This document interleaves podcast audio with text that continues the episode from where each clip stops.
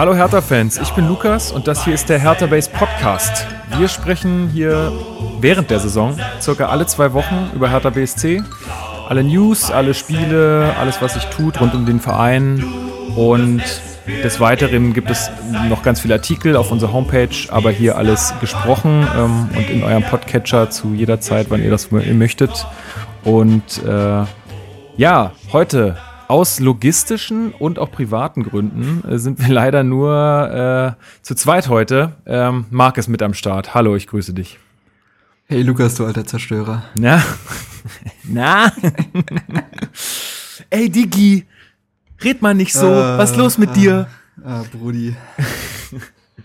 ja, gut. Ähm, das ist ein schöner Start wieder. Damit habe ich jetzt irgendwie nicht gerechnet. Ja, ich habe vorhin dachte ich mir so, ah, den kannst du eigentlich bringen. Ist noch aktuell, ist noch lustig, ist noch ja, lustig. ist noch irgendwie lustig. Wenn man den Podcast in drei Monaten hört, weiß schon wieder keiner mehr, worum es ging. Ja, das, das, ist korrekt. Aber ich glaube, das hat auch so viel Eindruck hinterlassen.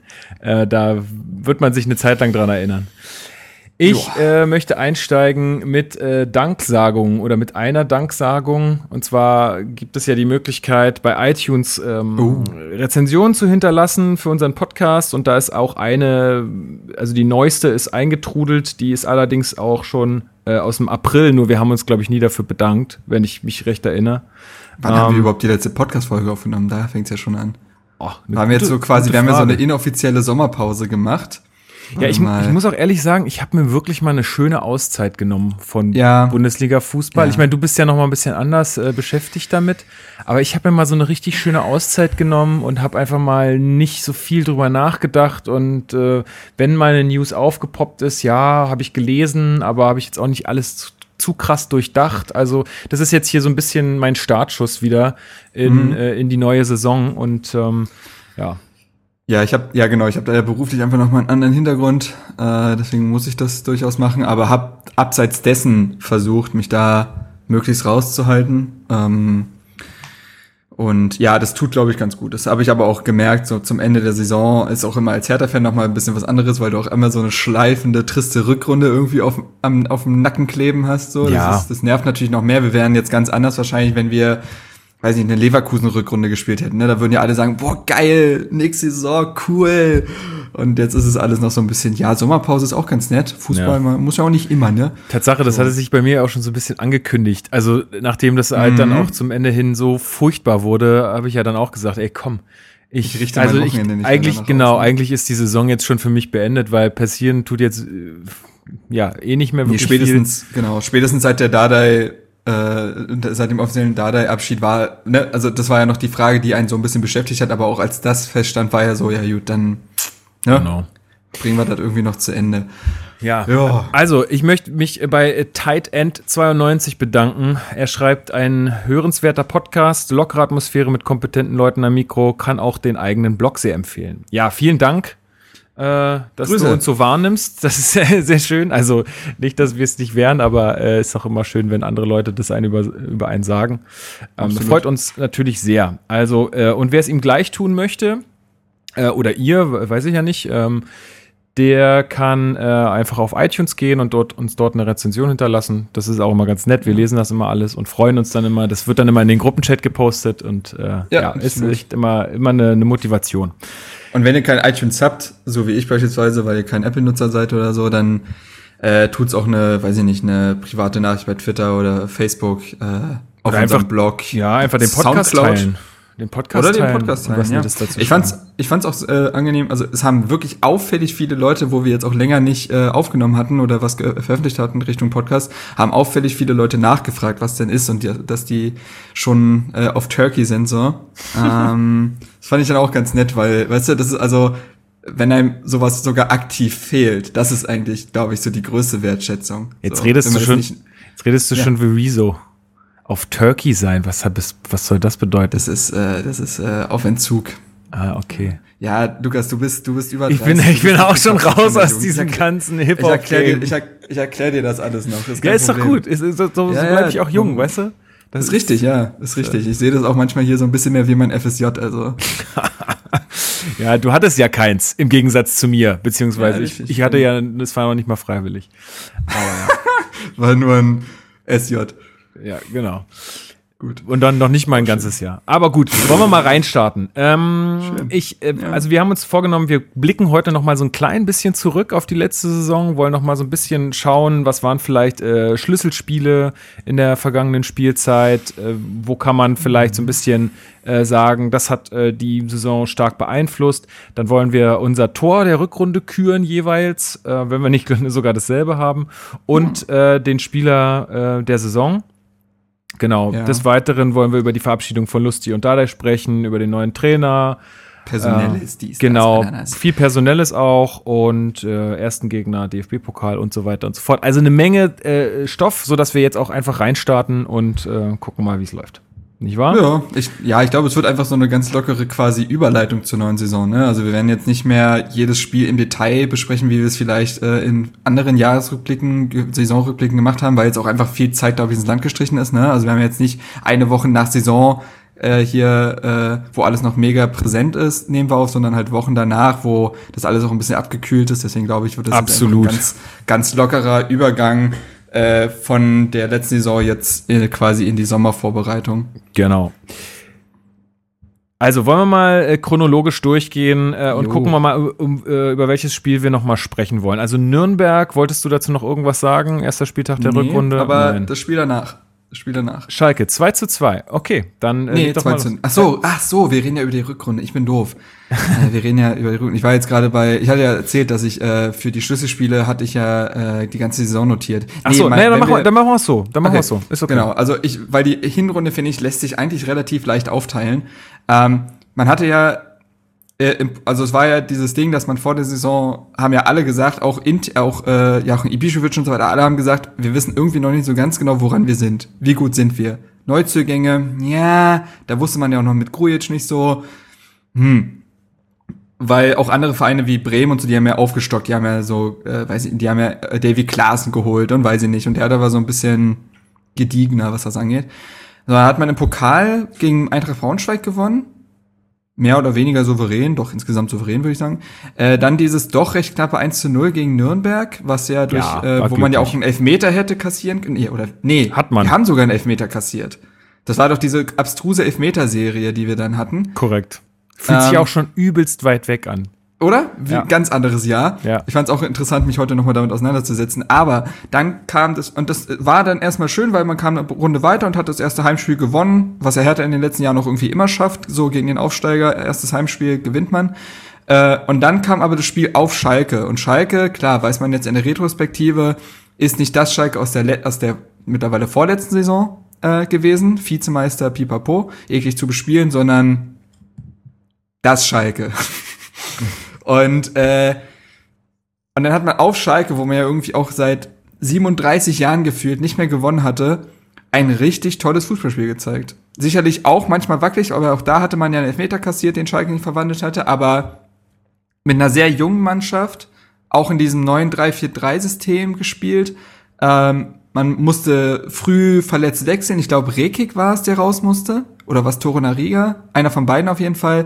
Aber es haben sich dann so toll, äh, es haben sich dann so die Spieler hervorgetan, die auch so ein bisschen den Rest der auf jeden Fall der Hinrunde mindestens geprägt haben. Wenn du überlegst, erste Ballaktion von Dilrosun, der eingewechselt wurde, diese tolle Vorlage.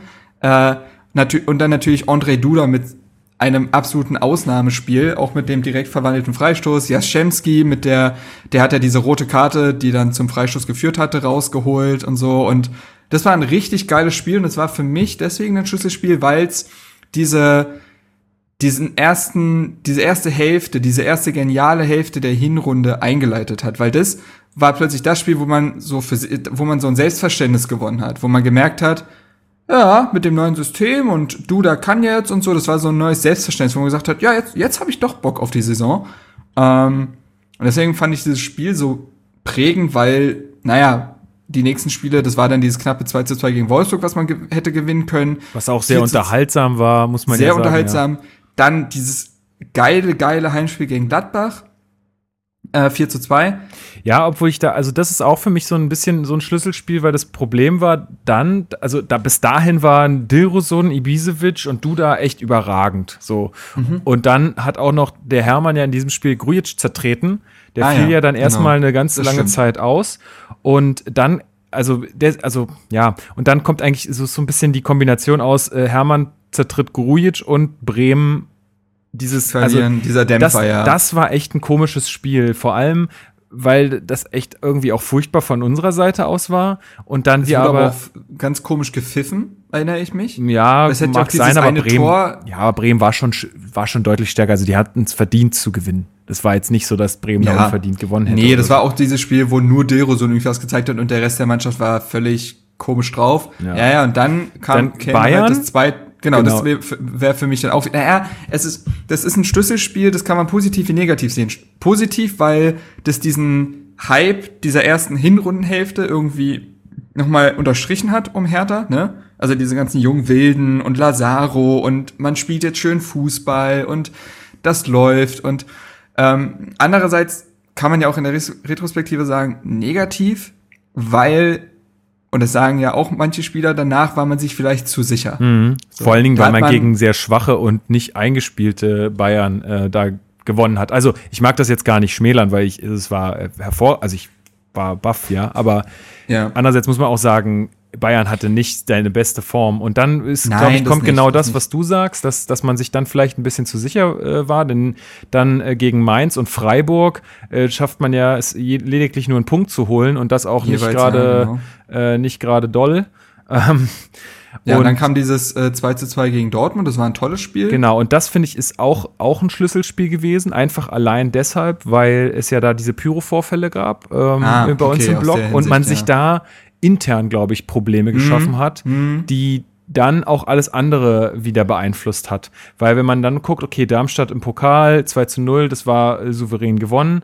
Ähm, aber dann Leipzig, wo die Fanproteste gestartet oder wo, wo es ja dieses Ja. Bannerverbot gab und dann ähm, die Ostkurve geschwiegen hat, wo man dann auch 0 zu 3 verloren hat zu Hause.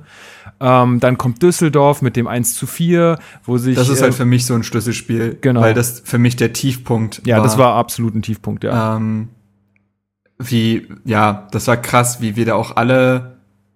Das hat einen emotional richtig gepackt, aber halt, aber au- aus, aber halt eine Wut hat das immer in einem naja, weil es auch Düsseldorf Und- ist, weißt du, das ist ja nochmal Düsseldorf ist mit äh, seiner Geschichte Ja. ähm, und, äh, und diese Art und Weise einfach, so wie man sich da ergeben hat irgendwo. Sicherlich kann man da auch wieder Punkte finden mit, ja, nicht eingespielt und gelb-rot mit Mittelstädt und so, aber trotzdem musste halt nicht das war gegen den damals Tabellen 18. Das darf man ja nicht vergessen. Das war nicht das Düsseldorf aus der Rückrunde, wo man dachte, ja moin, das ist aber ein ordentlicher Aufsteiger. Der, die waren 18. zu dem Zeitpunkt, hatten gefühlt zwei Saisontore. Ähm, so, und das war halt bitter. Und dann gab's ja die Winter, äh, dann gab's die Länderspielpause. Ähm, also hatte man zwei Wochen Zeit, um sich so ein bisschen zu sammeln. Und ähm, hat dann dieses 3 zu 3 gegen Hoffenheim gehabt. Äh, was auf der einen Seite wieder defensiv katastrophal war. Ich weiß noch, wir haben, glaube ich, nach einer Minute zurückgelegen. Ja. Das war so, okay, wir hatten jetzt zwei Wochen Zeit, um uns zu sammeln. Erste Spielminute, man liegt hinten. Ja. Und man guckt sich nur so an, denkt sich, d- d- d- äh? So, naja, naja, aber immerhin noch diesen, äh, ja, auch wieder ein spektakuläres Spiel gehabt, 3-3, man holt einen Punkt. Da war ja auch dieses geniale Tor von Lazaro aus dem Hinterhalt in der 80. oder so, von, als der von der Ecke zurückkommt und Lazaro den in den Winkel schweißt.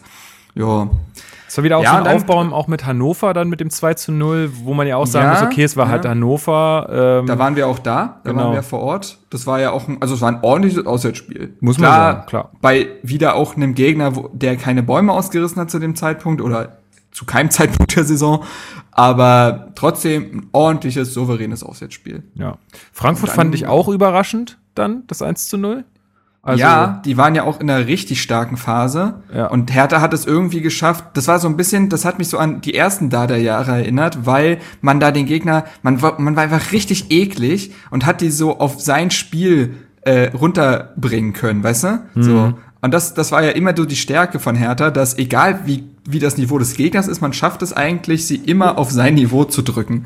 Und äh, das war genau so ein Spiel. Weißt du, was, weißt du, was ich jetzt richtig witzig finde? Jetzt reden wir doch über die ganze Saison. Aber ich finde es gar nicht so schlecht gerade. Ja, aber äh, nicht im Detail. Es geht ja nee, nur um den um, Ja, ja. ungefähren Verlauf. Ich Ja. würde nämlich auch sagen, dass wir nach dem Frankfurt-Spiel das auch abkürzen können, weil na, dann Na, warte mal, ich finde, ich finde Oh. vor allen Dingen jetzt, äh, das ist genau wieder die Situation eigentlich wie nach Bayern.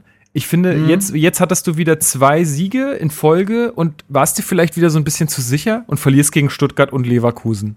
Und das auch richtig, und, und auch Punkt scheiße. Gegen Augsburg, ja, ja, ein Punkt aus den drei oh, Spielen. Den habe ich mir nicht notiert. Oh shit. Ja, ja die haben 2-1 gegen Stuttgart verloren, dann haben wir zu Hause 2-2 gegen Augsburg gespielt. Ah ja, genau, das wir, war, ja, stimmt. Äh, in Leverkusen 1-3 verloren.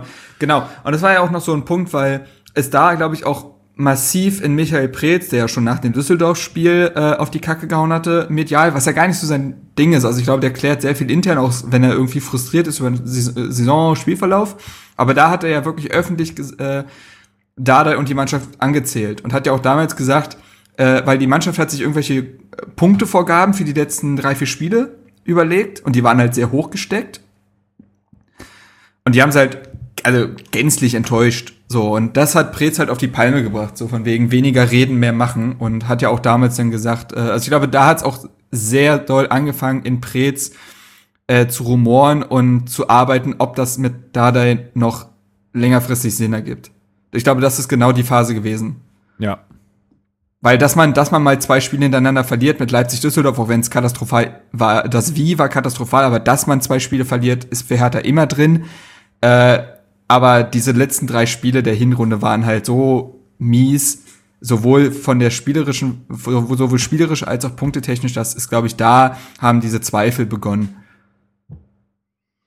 Ja, dann äh, ist ja quasi die Hinrunde beendet gewesen. Genau. Äh, und wir starten mit einem 3 zu 1 in Nürnberg. Das war ja. Desaströses Nürnberg? Ja, ja. Desaströs. Also da, ich erinnere mich, ich werde, glaube ich, immer mich an das Tor erinnern, wo ein, der einfachste Doppelpass der Welt zwischen Davy Selke und Ibišević das eine war das gesamte 1 zu 0, ne? Ja, eine ja. gesamte Viererkette ausgehebelt hat. Das war also wirklich, das, als ob die gegen eine Schülermannschaft gespielt hätten. Das war übel. ähm, ja, genau. Dann hat er mal zwischendurch den, äh, ich glaube, den Ausgleich sogar kassiert, nach einer Ecke irgendwie so ein. Ja. Ja, das war dieses äh, Behrens-Tor, wo er so hinten am, am langen Pfosten genau, irgendwie reinrutscht. Genau, genau. Äh, was auch mehr. Äh, das war halt so eine einstudierte war. Variante oder sowas, keine Ahnung. Ah. Aber dann hat Hertha das souverän eigentlich ausgespielt und dann ja so noch den 3-1-Treffer gemacht. Das war so, wo man gesagt hat, ja, ey, Hertha Rückrunde, man, Guter man Start. weiß ja nicht. Guter ne? Start. Man weiß ja nicht, genau. Ähm, dann kam das Spiel, was ich,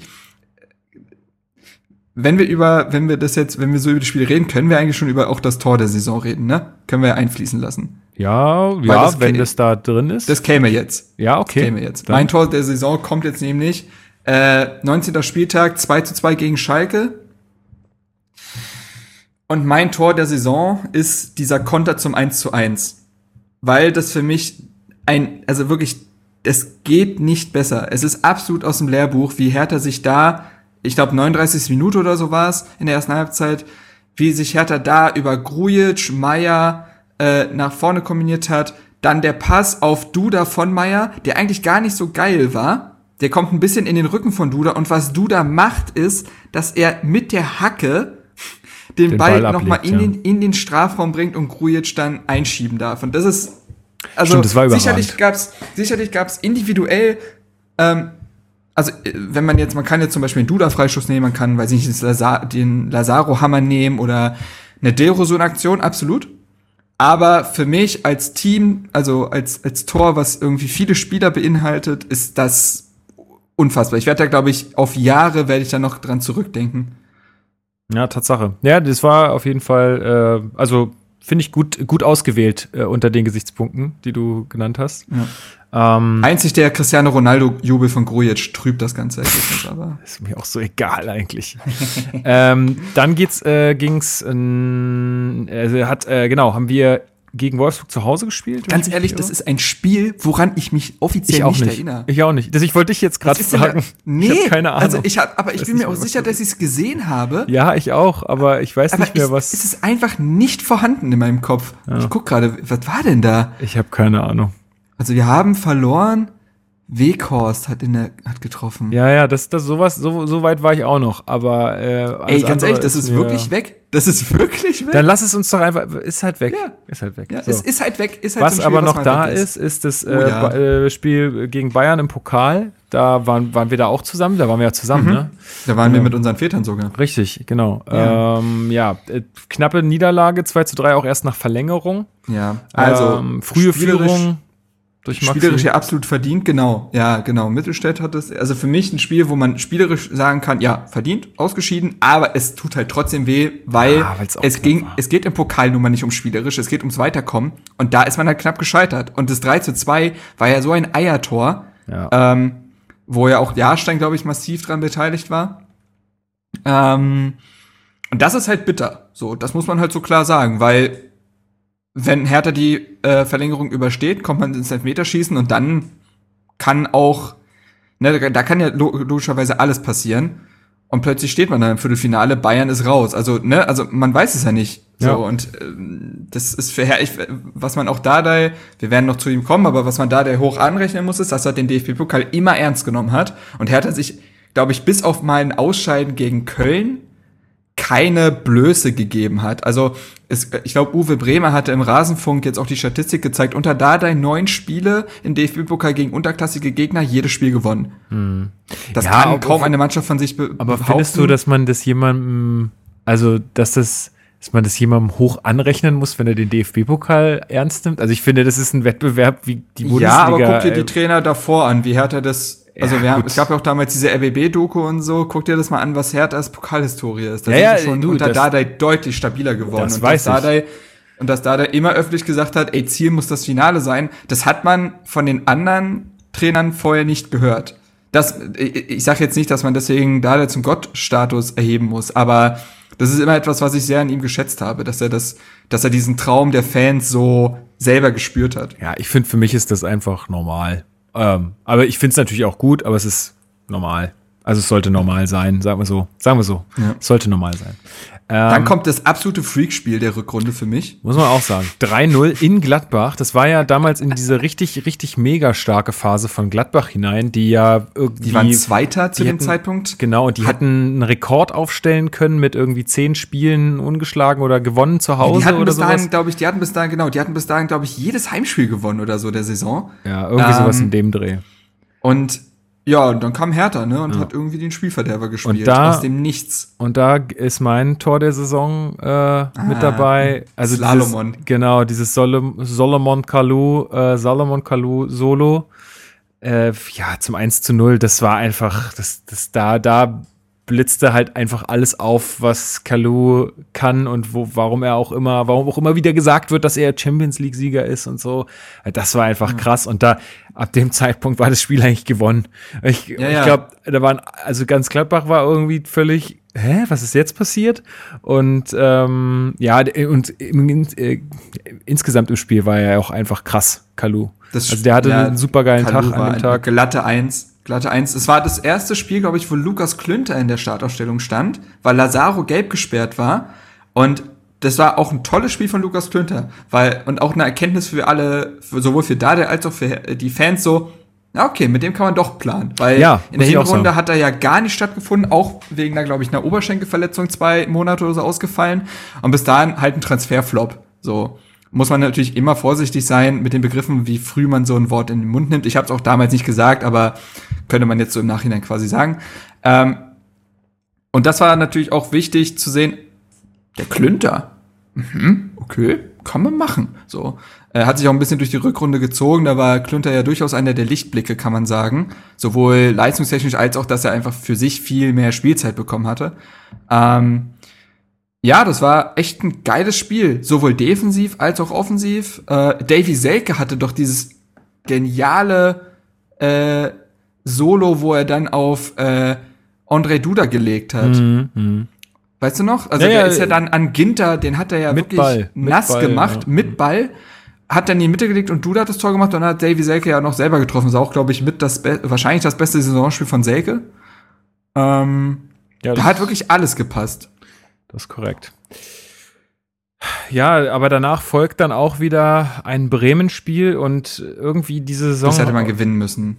Ja, vor allen Dingen, es hat, also ich finde, es hatte wieder so eine Auswirkung auf die Mannschaft, äh, wenn man mhm. sich die Spiele danach anguckt. Jetzt mal auch wieder Bayern rausgenommen, weil ich finde, Bayern ist immer so, eine, so, ein, so ein Spezialfall, aber das war ja also gegen Bremen das Spiel, wo dieser ganz späte Ausgleich äh, von Pizarro, von Pizarro äh, kam wo, also was wirklich, also was mich extrem geärgert hatte und auch, glaube ich, die Mannschaft äh, extrem geärgert war, hat. Ja, Ich war richtig leer nach dem Spiel, weil Ja. ich mir dachte, genau dieses Spiel gegen den direkten Konkurrenten hätte man gewinnen müssen, um ja, um halt nochmal die Rückrunde in eine gewisse Bahn zu lenken.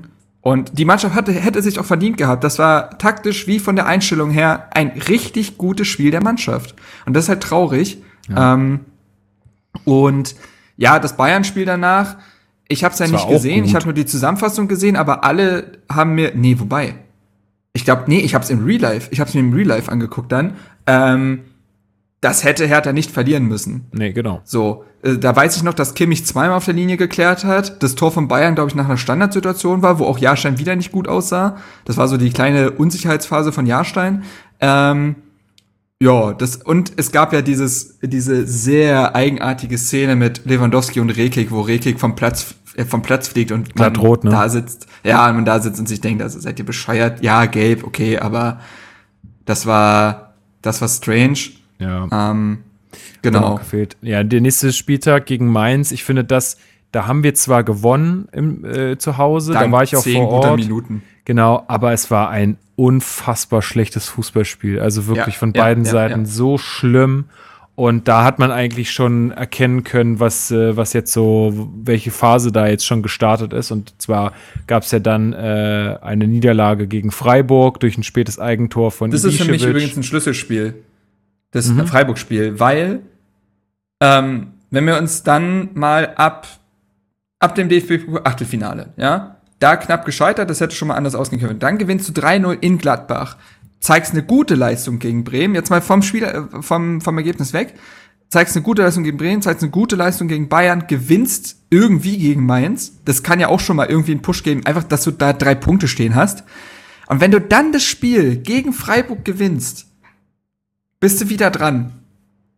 Weißt du?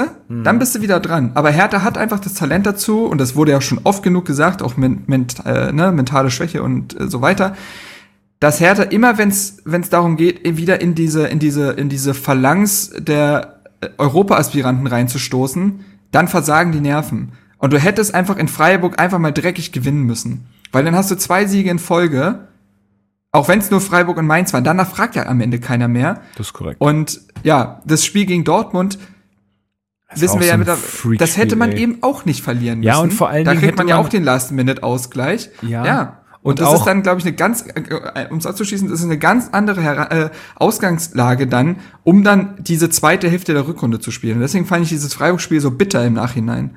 Ja, aber da bin ich mir auch nicht sicher, wie es da auch so insgesamt um die Mannschaft auch äh, außerhalb des Platzes bestellt war. Also, weil ich glaube, die hatten alle so ein bisschen mit sich selber auch zu kämpfen. Also Die dieses alle Rot, den diese- Dardai-Blues. na, dieses Rot von Ibišević, das war ja absolut, also da, da habe ich ja, also Ach, ich sage, ich, ich ne? sage immer noch, äh, dass ich absolut nicht nachvollziehen kann, wie man mit so jemandem äh, wie Ibišević, äh, also auch wenn er oft getroffen hat in der Saison, aber die, jede Saison diese fucking Aussetzer, das kann einfach nicht sein. Und ich finde auch nicht, also sowas muss sich doch auch irgendwo äh, bemerkbar machen ähm, in der Beurteilung äh, der, der Verantwortlichen. Und also, sorry, keine Ahnung. Ich, ich verstehe es nicht. zu zum Personellen. ja, Ähm, ähm, und dann gelb-rot äh, für Torunariga. Ich glaube, das war auch die Zeit, wo irgendwie die ganze Innenverteidigung weggebrochen ist. Das, ja, genau. Also was man ja sowieso sagen muss, was äh, da kommen wir vielleicht auch im Saisonfazit zu.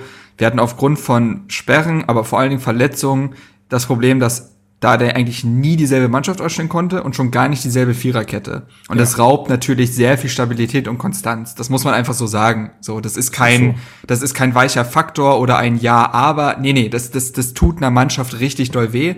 Ähm, hat Mittelstädt, glaube ich, auch noch im Interview nach der Saison beteuert, dass, dass Hertha auch den Rhythmus genommen hat, dann irgendwann. Ähm, und Hertha konnte ja irgendwann auch nicht mehr mit Dreierkette spielen, weil es gab nie die Situation, dass Stark, Torunariga und Reke gleichzeitig irgendwie fit waren. Ja. Das ging einfach nicht. Ähm, das tut dann natürlich weh.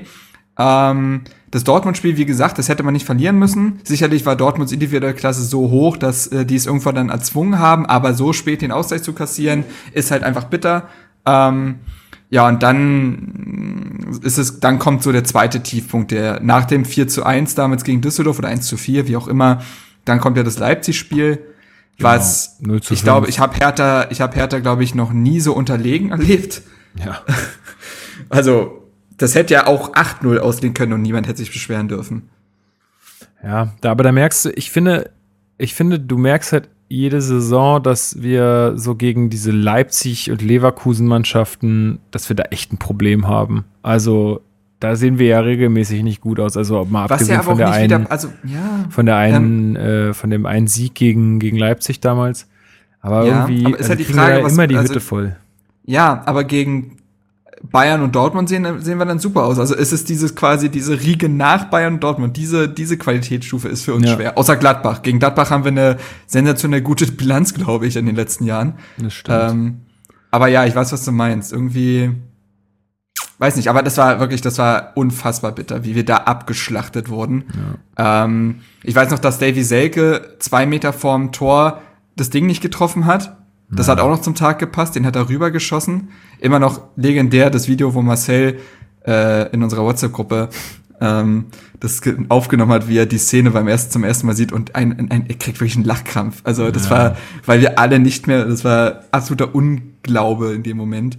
Ähm, ja, und dann und dann Verlieren wir zu Hause noch halt, gegen fehlt Düsseldorf. halt wieder die Reaktion. Dann Ja. fehlt halt wieder die Reaktion. Das ist so nervig. Da ging aber, das war so die Phase in der Saison, wo du, da hast du echt gemerkt, da geht gar nichts mehr gerade. Da will einfach Tank gar nichts mehr funktionieren und da, da scheint es auch, also da scheint es halt einfach gra- gerade auch zwischen Trainer und Mannschaft nicht mehr zu funktionieren. Das hat man ja dann Genau. auch gesehen. Du verlierst dann zu Hause gegen Düsseldorf, verlierst nochmal 2-0 gegen Hoffenheim.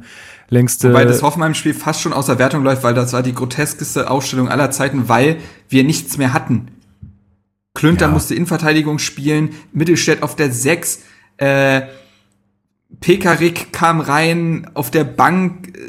äh, äh, Es war, also das war ja ganz schlimm zu dem Zeitpunkt, die Verletzungssorgen und Sperren. Also ähm, da will ich die Mannschaft sogar fast noch in Schutz nehmen. Aber ja, auch das genau, wie du sagst. Ich glaube auch, dass es da einen Bruch gab mit der Mannschaft. Oder nicht mal wirklich einen aktiven Bruch. Ich glaube, es hatte sich einfach, Dardai hatte sich aufgebraucht. So, und Dardai hatte nach viereinhalb Jahren nicht mehr die Werkzeuge, um die Spieler noch mal irgendwie zu kitzeln. Und äh, das hast du einfach in der Phase gemerkt, weil es kam nichts mehr nach. Der Tank war irgendwie leer. Und zu einem Zeitpunkt, wo der eigentlich noch nicht leer sein darf, weil du nicht irgendwie europäisch gespielt hast oder so. Ja, und genau. ähm, das ist halt, da hast du, glaube ich, dann auch äh, gemerkt, dass äh, da nichts mehr geht.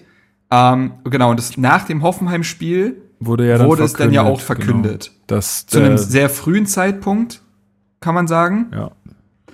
Dass man da, da halt äh, nicht mit in die neue Saison nimmt, sozusagen, dass man Genau. da auf der Trainerposition Wechsel vornimmt. Es war ja schon, glaube zum Rückrundenauftakt klar, dass Wiedmeier äh, Hertha verlassen wird im Ja, Sommer genau, jetzt zum Zweitligisten äh, VfB Stuttgart wechselt. ähm, und Oh äh, ja, aber das, da geht's ja auch vorrangig nicht ums Sportliche, muss man ja auch ganz ehrlich mal sagen, denn in der zweiten Liga zu arbeiten, ich denke, da hat sich Wiedmeier ganz klar für die Familie entschieden. Und äh, ja, Was aber mehr als legitim ist übrigens. ja, so absolut. Ist ja völlig in Ordnung. Äh, aber trotzdem, ähm, ja, irgendwie. Also Ja. sportlich eigentlich nicht nachvollziehbar so richtig. Nein, aber auch, aber auch da, ich glaube, ist es gut, dass, dass du dann mal so einen Komplettwechsel vornimmst und nicht noch irgendwelche Altlasten mitschleppst, sondern du hast jetzt mal wirklich ganz, ganz frischen neuen Wind, reden wir aber später noch drüber. Dann hat man Genau. erstmal sich wieder einigermaßen stabilisiert und gegen den Absteiger Hannover ein 0 zu 0 erzwungen. Das war so schlimm. Ich, das- da blieb mir echt nur Galgenhumor übrig. Wirklich, Genau. das war ganz, ganz trauriges Spiel. Da, ich glaube, das war das Spiel, wo wir uns dann äh, noch getroffen haben, ne? Also wo wir aufgenommen hatten. Äh, war das nicht das Spiel, wo wir danach direkt aufgenommen haben und dann haben gesagt, Ja. das, das, das kann alles nicht mehr wahr sein? Ja, ja, ich glaub, glaube das- schon. Ich bin, das ja, war das, das, ne? war's, glaube ich. Ähm, Weil auch, glaube ich, Augsburg hatte am selben Spieltag, glaube ich, Stuttgart 6-0 weggehauen. Augsburg. Ja. Wo wir uns dachten, warum können wir das nicht? Warum sieht ein Spiel gegen Hannover aus, als ob wir gegen eine absolut gleich starke Mannschaft spielen würden? Das, das war so, da waren wir alle fassungslos. Ähm, Was dann Ja. aber wieder überraschend war, war das 0-0 gegen Frankfurt, weil ein sehr ordentliches 0-0. Da habe ich, da habe ich ja ich geglaubt, die, da- die, die richten uns auch noch mal hin. Das So. aber auch dann kannst du jetzt auch im Nachhinein, nachher ist man immer schlauer, pi- weiß man, aber äh, da hast du auch dann gesehen im Nachhinein, Frankfurts Tank war richtig leer. Mhm. Also da, die sind richtig auf dem Zahnfleisch gegangen. Ähm, dennoch muss man sagen, dass Hertha Frankfurt sein Spiel aufgedrückt hat. Ähm, ich erinnere mich, dass äh, Per Schellbrett der prägende Mann auf dem Feld war, der auch das Tor auf dem Fuß hatte, so ehrlich muss man sein. Ähm, Klünter hatte sich eine sehr, ja, einerseits unnötige, andererseits auch echt harte gelb-rote eingehandelt. Das weiß ich noch. Ähm, was ihn natürlich auch noch mal so ein bisschen aus dem Tritt gebracht hat dann. Ähm, ja, aber dann hattest du zumindest, nachdem du eins, zwei, drei, vier, fünf Spiele in Folge verloren hattest, zweimal in Folge nicht verloren und zweimal in Folge kein Gegentor kassiert. Das war so, ja, okay, Stabilität. Ja. Ja, aber ich glaube, zu dem Zeitpunkt der Saison war ich halt auch schon wieder so ein bisschen raus. Also da habe ich so ein bisschen aufgehört, das auch wirklich so krass zu verfolgen. Ja, ähm, nee, dann folgen ja auch natürlich weniger intensiv. Ja, aber dann folgen ja noch zwei wirklich gute Spiele und gute Siege gegen Stuttgart und Augsburg. Ähm, also bei Augsburg war es ja dann auch so mehr, also, naja, es waren 4 zu 3.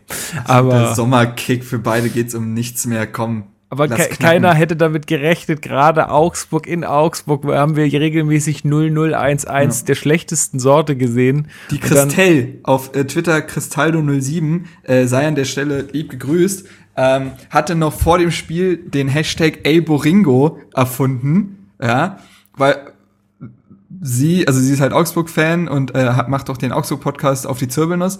Ähm, und wir haben uns auf Twitter auch viel über so die letzten Jahre ausgetauscht, diese Hertha-Augsburg-Spiele, die immer grässlich sind.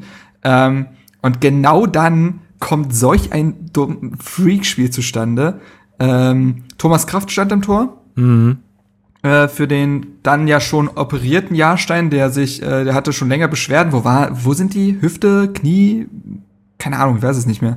Auf jeden Fall hat er sich operieren lassen, weil er schon länger Beschwerden hatte und wollte das quasi zu dem Zeitpunkt machen, um dann jetzt in die Sommervorbereitung äh, pünktlich starten zu können. Klug. Und wie gesagt, es ging ja um nichts mehr. Dementsprechend ja. absolut richtige Entscheidung. Äh, Thomas Kraft sah nicht gut aus gegen Augsburg. Da hätte man noch zwei Gegentore weniger kassieren können, aber Tatsache. gut. Ähm, und dann ja. äh, gibt das letzte Spiel, letzte Saisonspiel. Man verabschiedet äh, Lustenberger und Dardai zu diesem mhm. Zeitpunkt. Das äh, Olympiastadion war überraschend voll, muss man sagen. Ähm, 59.000 genau. laut Transfermarkt. Und äh, wie jedes Jahr äh, verliert man äh, sehr hoch gegen Leverkusen, 1 zu 5. Ja, und danach wusste ich auch nicht mehr so richtig, was ich sagen soll. Also ich war wirklich echt angepisst. Ich habe ja.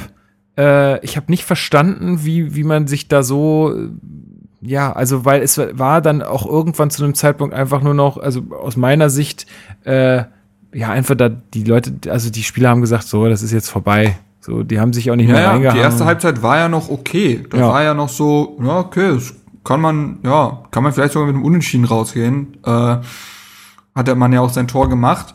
Ja, und ich glaube dann, als Leverkusen das 1-3 macht und das Spiel quasi dann auch ist ja auch, es ist ja dann eigentlich auch durch, aber das darf ja ein Spieler nicht beeinflussen in seiner Leistung. Letzter Spieltag, du haust jetzt nochmal deinen letzten Körner raus. So ja. mindestens, für, mindestens für die Fans Möchte und dann auch noch für Dade und Lustenberger. Und das, das kotzt mir halt auch an, dass wir jetzt die letzten drei Jahre 2 zu 6, 2 zu 6, 1 zu 5, das kann mir doch niemand erzählen.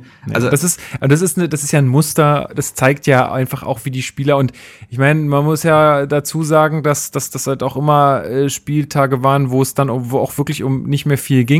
Also es war halt also nicht mehr, nicht mehr viel zu holen an diesen Spieltagen.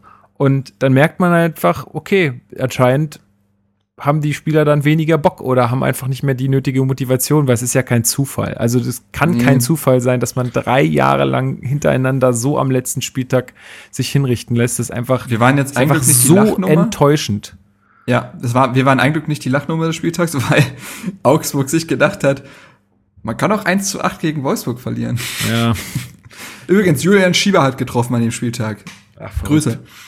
Ähm, ja, ja nee, das war so die Saison. Das, das, nervt, ja, genau. Dann wurden ja noch Dada und Lustenberger verabschiedet. Ähm, das war auch nett, fand ich. Ähm, Lustenberger hat auf jeden Fall, also Lustenberger hat geweint, Dardai, glaube ich, gab auch so ein paar Bilder, die das zumindest äh, angedeutet haben. Ist ja auch scheißegal. Äh, Tränen müssen ja nicht immer sein. Kann ja jemand auch ohne Tränen trauern und ne, ergriffen sein. Aber waren auf jeden Fall schöne Bilder. Marius Gersbeck hatte, glaube ich, die beiden sogar noch an, so ein bisschen anmoderiert aus der Kurve. Der war ja da.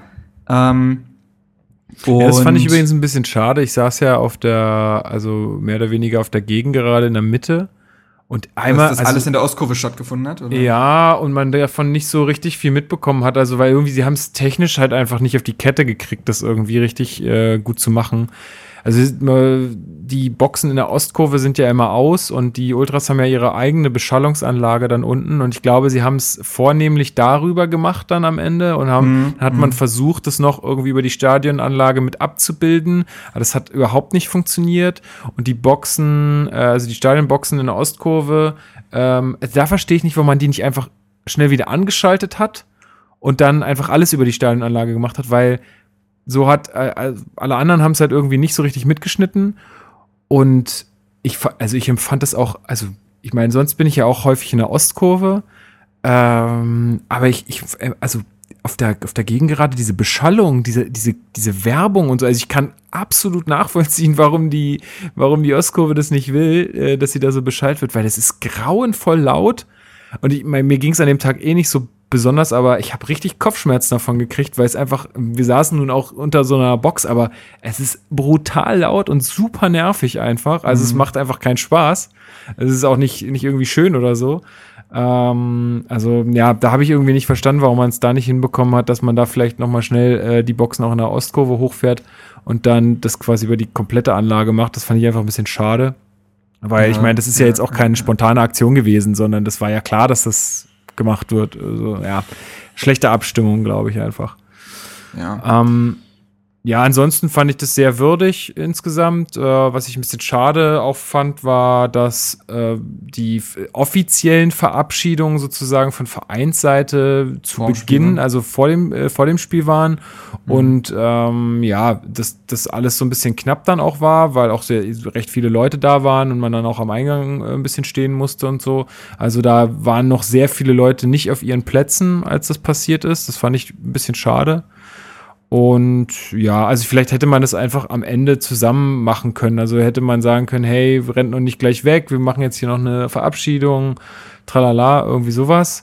Ähm, na gut, das Ergebnis hat es jetzt nicht einfacher gemacht zu bleiben. aber ja, das, äh, ja, aber sonst fand ich es recht würdig und äh, schön und ja, was soll man dazu noch groß sagen? Ich Nö, gibt's nicht mehr viel zu sagen. Die Ostkurve hatte noch eine schöne Choreo ja. Äh, also die ja, die, also es war jetzt auch gar nicht so, also es war sehr allgemein gehalten, ne? Berlin-Hertha so das Ding. Ähm, ja, aber nö, ansonsten gibt's da nicht mehr viel zu sagen. Ist natürlich, ähm, ist natürlich emotional gewesen. Das hat mich auch angepackt. So, wir haben ja über über Dada haben wir auch einer der letzten Folgen lange drüber geredet, dass man frei von sämtlichen sportlichen Aspekten und strategischen Aspekten, die man objektiv absolut verstehen kann, äh, oder sogar muss teilweise, es natürlich schade ist, wenn solch eine Identifikationsfigur den Verein verlässt. Wir reden hier von 25 Jahren Hertha, so, der ist länger bei Hertha, als ich lebe. Das ist so, das ist, ja. ich kenne diesen Verein nicht ohne Dardai. Ähm, und Lustenberger ist auch, auch wenn er oft abgeschrieben war und sicherlich immer seine Kritiker hatte, ist Fabian Lustenberger eine Vereinslegende. So. Wer so Muss lange so in diesem Verein ist, zwölf Jahre, ähm, der, glaube ich, mit die, also unter, wahrscheinlich unter den zehn Spielern ist mit den meisten Einsätzen für Hertha. Bestimmt locker, ich kann es eigentlich sogar mal nachgucken. Ja, und äh, auch, und auch der, der eigentlich immer wieder da war, wenn er gebraucht wurde. Also ich glaube, da hatte also den hatte keiner vor der Saison jetzt nochmal auf dem Zettel, aber auch durch die, der was hat 29 du ja auch gesagt, Spiele gemacht. Genau, was du ja gesagt hast, also durch diese ganzen Verletzungssorgen, die wir auf einmal hatten, äh, war der ja, hat er ja auch super oft gespielt und hat auch, er hatte ein paar schwache Spiele dabei, muss man zugeben, aber dennoch ja. ist er ab, also ein absolut solider Spieler. Keiner, der super krass äh, heraussticht. Ähm, wenn er das getan hätte, glaube ich, hatten wir auch schon mal gesagt, dann wäre er vielleicht auch mal weg gewesen irgendwann. Aber dadurch, dass er sich halt immer in diesem sehr soliden Bereich befunden hat, äh, ja. Das ist so ein Spieler, den vermisst du halt erst, wenn er weg ist, glaube ich. Glaube ich ähm, auch äh, absoluter Teamplayer. Wenn du überlegst, der war ja auch, der war Aufstiegskapitän. Ich glaube, der war drei Jahre Kapitän. Dann abgesetzt worden von Dardai, ohne jetzt einen wirklichen Grund dafür zu haben. Da der wollte halt jemand anders, aber Lustberg hat sich ja nicht zu Schulden kommen lassen oder ähnliches. Auch dann die Fresse gehalten und einfach weitergemacht. ne? Das nie öffentlich in irgendeiner Weise ausgetragen. Ähm, generell hatte Lustenberger, glaube ich, nicht eine, nicht, also der, der war ja frei von Allüren, der hatte nicht einen Skandal, wenn man das denn immer so in Mediensprech nennen will. Ja. Ähm, ist ein, ja, also das ist, glaube ich, ein Spieler, wo man jetzt erst dann so kommende Saison merken wird, wenn, es wird der Satz fallen, aber wenn wir jetzt noch einen Lustenberger hätten. Ja, genau. Dieser Satz also, wird fallen. Und das, Fall. ähm, übrigens, äh, reizt sich Fabian Lustenberger, wenn man jetzt Transfermarkt glauben will, eins, zwei, drei, vier, fünf, als sechs, also als Spieler mit den sechs meisten Einsätzen in Herthas Historia ein, vor Erich Bär, äh, vor einem Dick van Burik, vor einem Michael Hartmann, ähm, ja, also du hast schon recht, wenn man, wenn man sagt, dass der eine Vereinslegende ist. Das ist auf jeden Fall so. Also diese Und ich bin mir sicher, dass der bei zwei Abstiegen auch die Chance gehabt hätte, den Verein zu irgendeinem Erstligisten ja.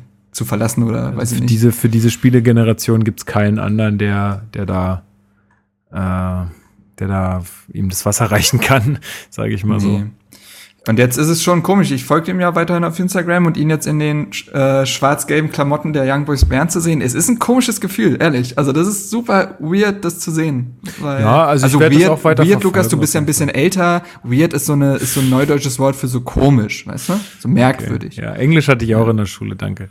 Okay. Ähm, ich wusste, ich, ich weiß nur nicht, was man mit was man so. mit mit Essen und naja, egal. Ähm, Gut, vielleicht fassen wir noch mal zusammen die Schlüsselmomente äh, aus der Saison. Also du hattest es ja schon gesagt. Ich glaube, mhm. also was heißt Schlüsselmomente, aber so ein bisschen so die die Sachen, die es uns, glaube ich, die Saison auch extrem schwer gemacht haben, waren zum einen die starken Verletzungssorgen. Äh, ja. Ich sag mal, das ist, das kann auch Pech sein, aber hat natürlich auch was mit Fitness und Trainingssteuerung, auch wenn das alles super digital und sportwissenschaftlich und bla bla bla. Ich bin ja nicht dabei, vielleicht ist das auch immer mehr, mhm. mehr bla bla bla als irgendwie alles andere. Alles bla bla ja. bla ist das doch. Alles vielleicht. bla bla bla. Und, Thomas äh, Doll, Ehrenmann. Genau. Ähm. Und dann, also diese Verletzungen haben uns, glaube ich, echt wehgetan. Äh, ja, wenn ich allein jetzt mal kurz durchgehe, ne? Also wie gesagt, wir hatten stark Rekik Tonariga oft verletzt. Keiner ist an die 30 Spiele gekommen, Torunariga schon gar nicht. Ja. Ähm, dann war Grujic mit äh, langem Ausfall. Grujic zweimal ausgefallen mit dieser Sprunggelenkssache. Ja. Arne Meyer hat ja in der Rückrunde quasi nicht mehr stattgefunden. Derosun war, ich glaube, fünf Monate weg. Ja, und kam dann auch nicht mehr so richtig, also nicht ja, mehr so hat, zurück, wie er davor gespielt hat. Also er hat ja noch diese kranke Aktion gegen Stuttgart gehabt, wo er ich glaube, Kabak sucht den heute noch. ähm, und ja, natürlich auch ein Davy Selke, ne, mit seinem, mit seiner Lungenverletzung damals, wo ja, er auch deutlich, wo er keine ja. Sommervorbereitung hatte und dann, glaube ich, erst im Oktober reingestartet ist in die Saison. Ähm, auch das raubt natürlich Rhythmus. Ein Matthew Leckie, den wir uns, ja, klar, an sich kein Leistungsträger, aber trotzdem ja ein Ergänzungsspieler, den wir uns irgendwie immer mit Australien teilen müssen und der dann irgendwie immer verletzt wiederkommt. Also das nervig. Nervt, das nervt. Ähm, 18 Spiele die Saison gemacht. Das kann halt nicht der Anspruch sein, wenn man so einen Spieler hat. Ähm, ja, so, ja. und das, wenn du dann, das sind alles Verletzungen gewesen, und wenn du dann teilweise vielleicht noch mal eine Gelbsperre hast oder so, es ist super schwer, da irgendwie jedes Mal was Neues aufzubauen, glaube ich. Ja, äh, was uns auch, glaube ich, äh, ja, was, was halt auch äh, immer nicht gut ist, ist, wenn Hertha seine Effizienz verliert. Also es hm. gab auch eine Phase, da hat einfach der Sturm nicht getroffen. Da hatten wir ja. Glück und das muss, ja, also ich denke, das, das muss man auch mit einpreisen in die Saison, äh, jetzt mal positiv gesehen, dass man so jemanden wie André Duda hatte, der auf mhm. einmal getroffen hat, äh, wie, wie ein Blöder. Dass ein Salomon Kalou immer noch so eine Rolle spielt. Äh, hatte, mhm. ich, hatte ich ihm auch nicht zugetraut. Äh, ja, aber diese, also dass der Sturm einfach nicht getroffen hat, gut, äh, Selke, da lag es wahrscheinlich auch viel an der Verletzung zu Beginn der Saison, aber bei einem Ibišević äh, war das halt einfach irgendwann weg und dann hat er, dann hast du auch wieder gemerkt, wenn er nicht trifft, dann wird er ja auch schnell so wüterig. Beschäftigt er ja. Sich, ja, ja, dann beschäftigt er sich sehr viel mit sich selbst und dann wird's, ähm, ist er gereizt. Ja, und zu guter Letzt hast du halt intern dir, glaube ich, als Hertha sehr viel kaputt gemacht ähm, für die Saison. Also auch, ich denke, was sich auch immer aufs Sportliche auswirkt, wo man klar nie den direkten Bezug hat, aber wo ich glaub, auch glaube, das kriegen ja Spieler mit, die reden ja auch darüber, die sind ja auch, also die merken, die wissen ja auch, was abgeht im Verein. Also zum einen diese ganze äh, Posse da. Äh, während des Dortmund-Spiels, was mit den Fans dann in, in, zu Clinch geführt hat, äh, was nicht auf keinen Fall geholfen hat, die ganze Aktion. Dann hast du äh, diese Spekulationen um Wiedmeier gehabt, wusstest, okay, der wird nächste Saison nicht mehr da sein. Danach hatte ich auch das Gefühl, dass er und Dardai nicht mehr so äh, miteinander umgehen. Also jetzt, was ich rein das aus den TV. Ich nicht Nee, ja. ich auch nicht, aber was ich rein aus den TV-Bildern äh, so gesehen habe, mhm. habe hab ich die, also habe ich den Eindruck gehabt, dass es da einfach nicht mehr so die Kooperation gibt, die es mal früher gab. Und dann äh, zum, zum Ende der Saison hin natürlich auch die ganzen Diskussionen rund um, um, um Dardai und Naja, äh, und die Keuter-Sache. Und die hat ja die Mannschaft beeinflusst. Ähm, als äh, vor diesem Düsseldorf-Spiel, glaube ich, oder so war es. Ich weiß es nicht mehr genau. Nee, das war, war von dem Heimspiel wo doch Preetz diesen Schulterschluss mit Paul Keuter irgendwie und der Mannschaft gesucht hat und mhm. die Mannschaft mehrmals darauf angesprochen hat und die wohl, äh, das hat er, glaube ich, im Morgenpost damals berichtet, wohl mehr als äh, genervt davon war, da da auch. Und das wird nochmal zu einem Bruch geführt haben. So. Und da merkst du halt auch, da, da haben wir jetzt ja besonders in der Rückrunde oft drüber gesprochen, in dem, bezüglich Neustrukturierung personell. Da merkst du halt einfach, dass Preetz, der ist einfach kein Menschenfänger. So. Das ist ein Top-Kaderplaner, das ist ein super Transferstratege. In den Verhandlungen ist der gut, wen er irgendwie nach Hertha holt und nach Hertha ist auch immer gut. äh, zu Hertha nach Berlin, an die Spree, so. Ähm, aber er ist einfach, der, der, der strahlt keine Nestwärme aus. Und das hast du zu dem Zeitpunkt gemerkt, weil ihm das völlig, und das finde ich halt eigentlich krass, weil das ist ja, das war ja lange Jahre halt ein Profi, ein Spieler, dass ihm da irgendwie komplett das Gefühl fehlt, wie man da eine Mannschaft in so einer Phase anpacken muss. Ja, ich Oder glaube, ob man, ob man sie überhaupt anpackt als Sportdirektor. Ja, ich glaube, das ist auch eine Stellschraube, an der Hertha wirklich drehen kann, um erfolgreicher zu werden in der nächsten Saison. Einfach die, die inneren, die inneren Organe sozusagen des Vereins ähm, mehr auf eine Linie zu bringen und sich da nicht ständig halt irgendwie so Kleinkram äh, einzuhandeln, also auch oder auch Fans und Verein, ja, äh, dass da, also sobald, sobald das einfach läuft, sage ich mal, hast du ja schon viel mehr Ruhe. Ja, ja, aber, ja, stimmt, aber wenn, aber wenn solche, wenn solche Aktionen wieder in Dortmund äh, passieren und ähm, sich dann auch, also dann ich meine, gut, das ist nun passiert, aber man hätte mit dieser ganzen Sache ja auch ganz anders umgehen können von ja. Vereinsseite aus ja, äh, und hätte da deutlich deeskalierender handeln können. Äh, sie, haben's, äh, sie, haben, sie haben eher eskalierend gehandelt und in dem Fall ähm, genau. hat es sicherlich auch nicht gut getan. Also ich glaube, da da hoffe ich so ein bisschen, dass sie das selber auch als, äh, als Erfolgsfaktor vielleicht auch erkannt haben, dass man zumindest schon mal in, ähm, im Verein und mit den Fans Ruhe hat, dann ist da schon auf jeden Fall viel geholfen. Es gibt ja jetzt auch wieder einen Dialog. Das ist ja, ja, super klar, wichtig. Klar, so, aber das muss ja auch ja. so bleiben. Du, das kann ja von einem Tag auf den anderen wieder, wieder vorbei ja, sein. Das sowas, ne? also ja, ich glaube, das Dortmund-Ding war ja auch teil, also natürlich ein Riesending, aber irgendwo auch ein Tropfen äh, der das fast zum Überlaufen gebracht hat, weil sich Hertha in den letzten Jahren ja immer mehr erlaubt hat, ne, 125 Jahr Feier und ja. äh, was ja auch in dieser Saison war, war ja diese ganze Geschichte mit nur nach Hause als Einlaufhymne. Das haben sie Stimmt. sich ja noch geleistet. Das oh war ja auch ja. jetzt die Saison. Ne? Und wenn das alles dann kulminiert, dann irgendwann explodiert das Ding. Ähm, aber klar, jetzt kann man als Fazit zumindest rausnehmen oder als Konsequenz, sie reden wieder miteinander, was ja viel wert ist. Mal gucken, ob sie es jetzt irgendwo in irgendeiner Weise verstanden haben. Bei Paul Keuters öffentlichen Auftritte sind, sind, ich glaube, ausgemerzt worden. Es gibt keine mehr. Also ja. der war ja oft irgendwie in irgendwelchen Fachmagazinen oder hat ein Interview in der BZ gegeben und dann die Fans auf sich äh, ne, gebracht. Es gab ja auch diese Geschichte, ich glaube, das hat sich bis heute nicht geklärt, wer das war, aber als auch dieses, äh, als auch das Wohngebäude von Keuter beschmiert wurde, ähm, so, aber ich glaube, da hat man so ein bisschen draus gelernt, solche Leute dann auch aus der Öffentlichkeit rauszunehmen, intern einfach machen zu lassen. Und ähm, ich glaube ja, also wir haben also ja darüber gesprochen, dass so ein Teammanager oder so vielleicht als, als Zwischenfigur zwischen Trainerstab und ähm, Geschäftsführung sehr wichtig wäre, aber ich glaube nicht, dass da diese Saison was passieren wird. Das wäre ja schon verkündet worden, glaube ich.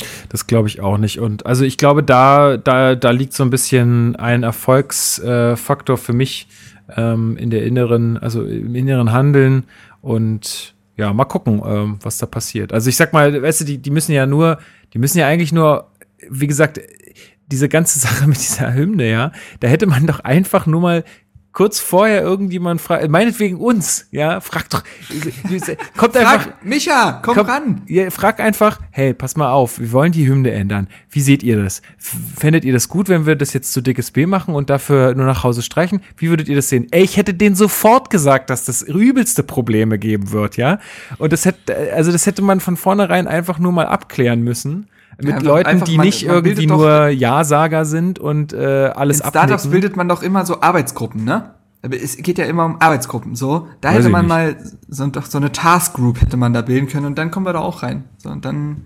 Ja, aber also da, ich, also ich glaube, da hätte man einfach mit, äh, mit ja, sich mal rausbewagen äh, äh, ja, aus seinem Ja-Sager-Kreis und einfach mal irgendwie sich äh, Feedback einholen, ist, was ehrlich ist. Ist auch schwierig, Lukas, mit dem Fangespür. Paderborn konnte auch nicht damit rechnen, dass eine Kooperation mit Red Bull Leipzig nicht so gut bei den Fans ankommt. Die konnten nicht damit rechnen. Das Alter. ist schwierig von Vereinsseite. Oh Gott.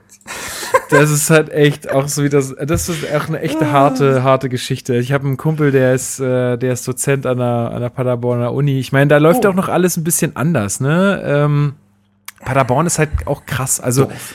ja, ist halt ein mega krasses Dorf. Ja, da, da ja. war bei, beim Aufstieg war da die Hölle los. Der Bus ist irgendwann nicht mehr in die Innenstadt gefahren und alles war, das Rathaus war beflaggt und jede Bank hat da Bier ausgeschenkt, hat er erzählt und so. Und also jede da, Bank? Da ist, ja, naja, jede, ja, also die, die so Sparkasse und so, die haben einfach die Gelegenheit genutzt und haben, haben Freibier verteilt, so, äh, um Werbung auch ja, zu machen und sowas. Ja, Wollo. Ja, und also keine Ahnung, also gerade da möchte man doch meinen, das ist noch weniger anonym. Ja, und da könnte man dann mal mit den Leuten reden oder so, aber war, ja. also ich verstehe es teilweise einfach nicht. Ich finde es halt krass, also ein letzter Satz vielleicht, wir müssen nicht viel über Paderborn reden, aber ich finde es halt krass, wie man mit einer Aktion sämtliche Aufstiegseuphorie, also die ist ja weg. Ja. Die ist ja weg. Da redet ja niemand mehr drüber. Keiner freut sich mehr. Das hat alles zerstört. Und jetzt, und jetzt ist man nicht mehr konse so konsequent und sagt, dann ziehen wir es wenigstens durch, sondern jetzt hat man es auch abgesagt. Das ja, jetzt hätten die, wie hätten die das machen sollen? Also die hätten das ja niemals, also das wäre ja, das wäre der Tod gewesen für die. Das, die, also ja, sowohl Sache. von ihren Fans aus als auch von allen anderen Fans der Bundesliga, ja, vielleicht außer den von RB, ja. aber da wäre, also die, die wären denen ja aufs Dach gestiegen alle. Ja, aber hast du jetzt nicht die große Bildstudie mitbekommen, dass Red Bull Leipzig die drittmeisten Fans in Deutschland hat? Wir haben zwei Millionen Fans, Lukas. Das mag Rainer, Keimund da, hat, Rainer Keimund hat gratuliert. Haben die da äh, jeden gezählt, der einmal eine Red Bull-Dose in der Hand hatte, oder was? Ja, ich glaube schon. Ich weiß nicht genau. Nee, aber nochmal zurück, noch mal zurück ähm, zu diesem, äh, zu diesem Ja-Sagertum. Also, weil ich finde, das kann man schon auch äh, ja, übertragen. Ist ohne auf, Korrektiv. Ja, äh, und das ist halt echt ein Problem aus meiner Sicht. Ähm, ich, also ich beschäftige mich schon auch recht viel mit Leuten, die was zu sagen haben, so in der, also in der Welt will ich jetzt gar nicht sagen, es geht nicht um politische Dinge, sondern Lukas auch. also, geht regelmäßig aufs Bilderberger Treffen. Nee, nee. ich, also ich beschäftige mich einfach mit den Leuten, ich höre Podcasts mit denen und so und alle erfolgreichen, also wirklich erfolgreichen Leute sagen eigentlich, hey, äh, ich brauche keine Ja-Sager ich brauche niemanden, der mir nach dem Mund redet oder der alles äh, toll findet, was ich mache.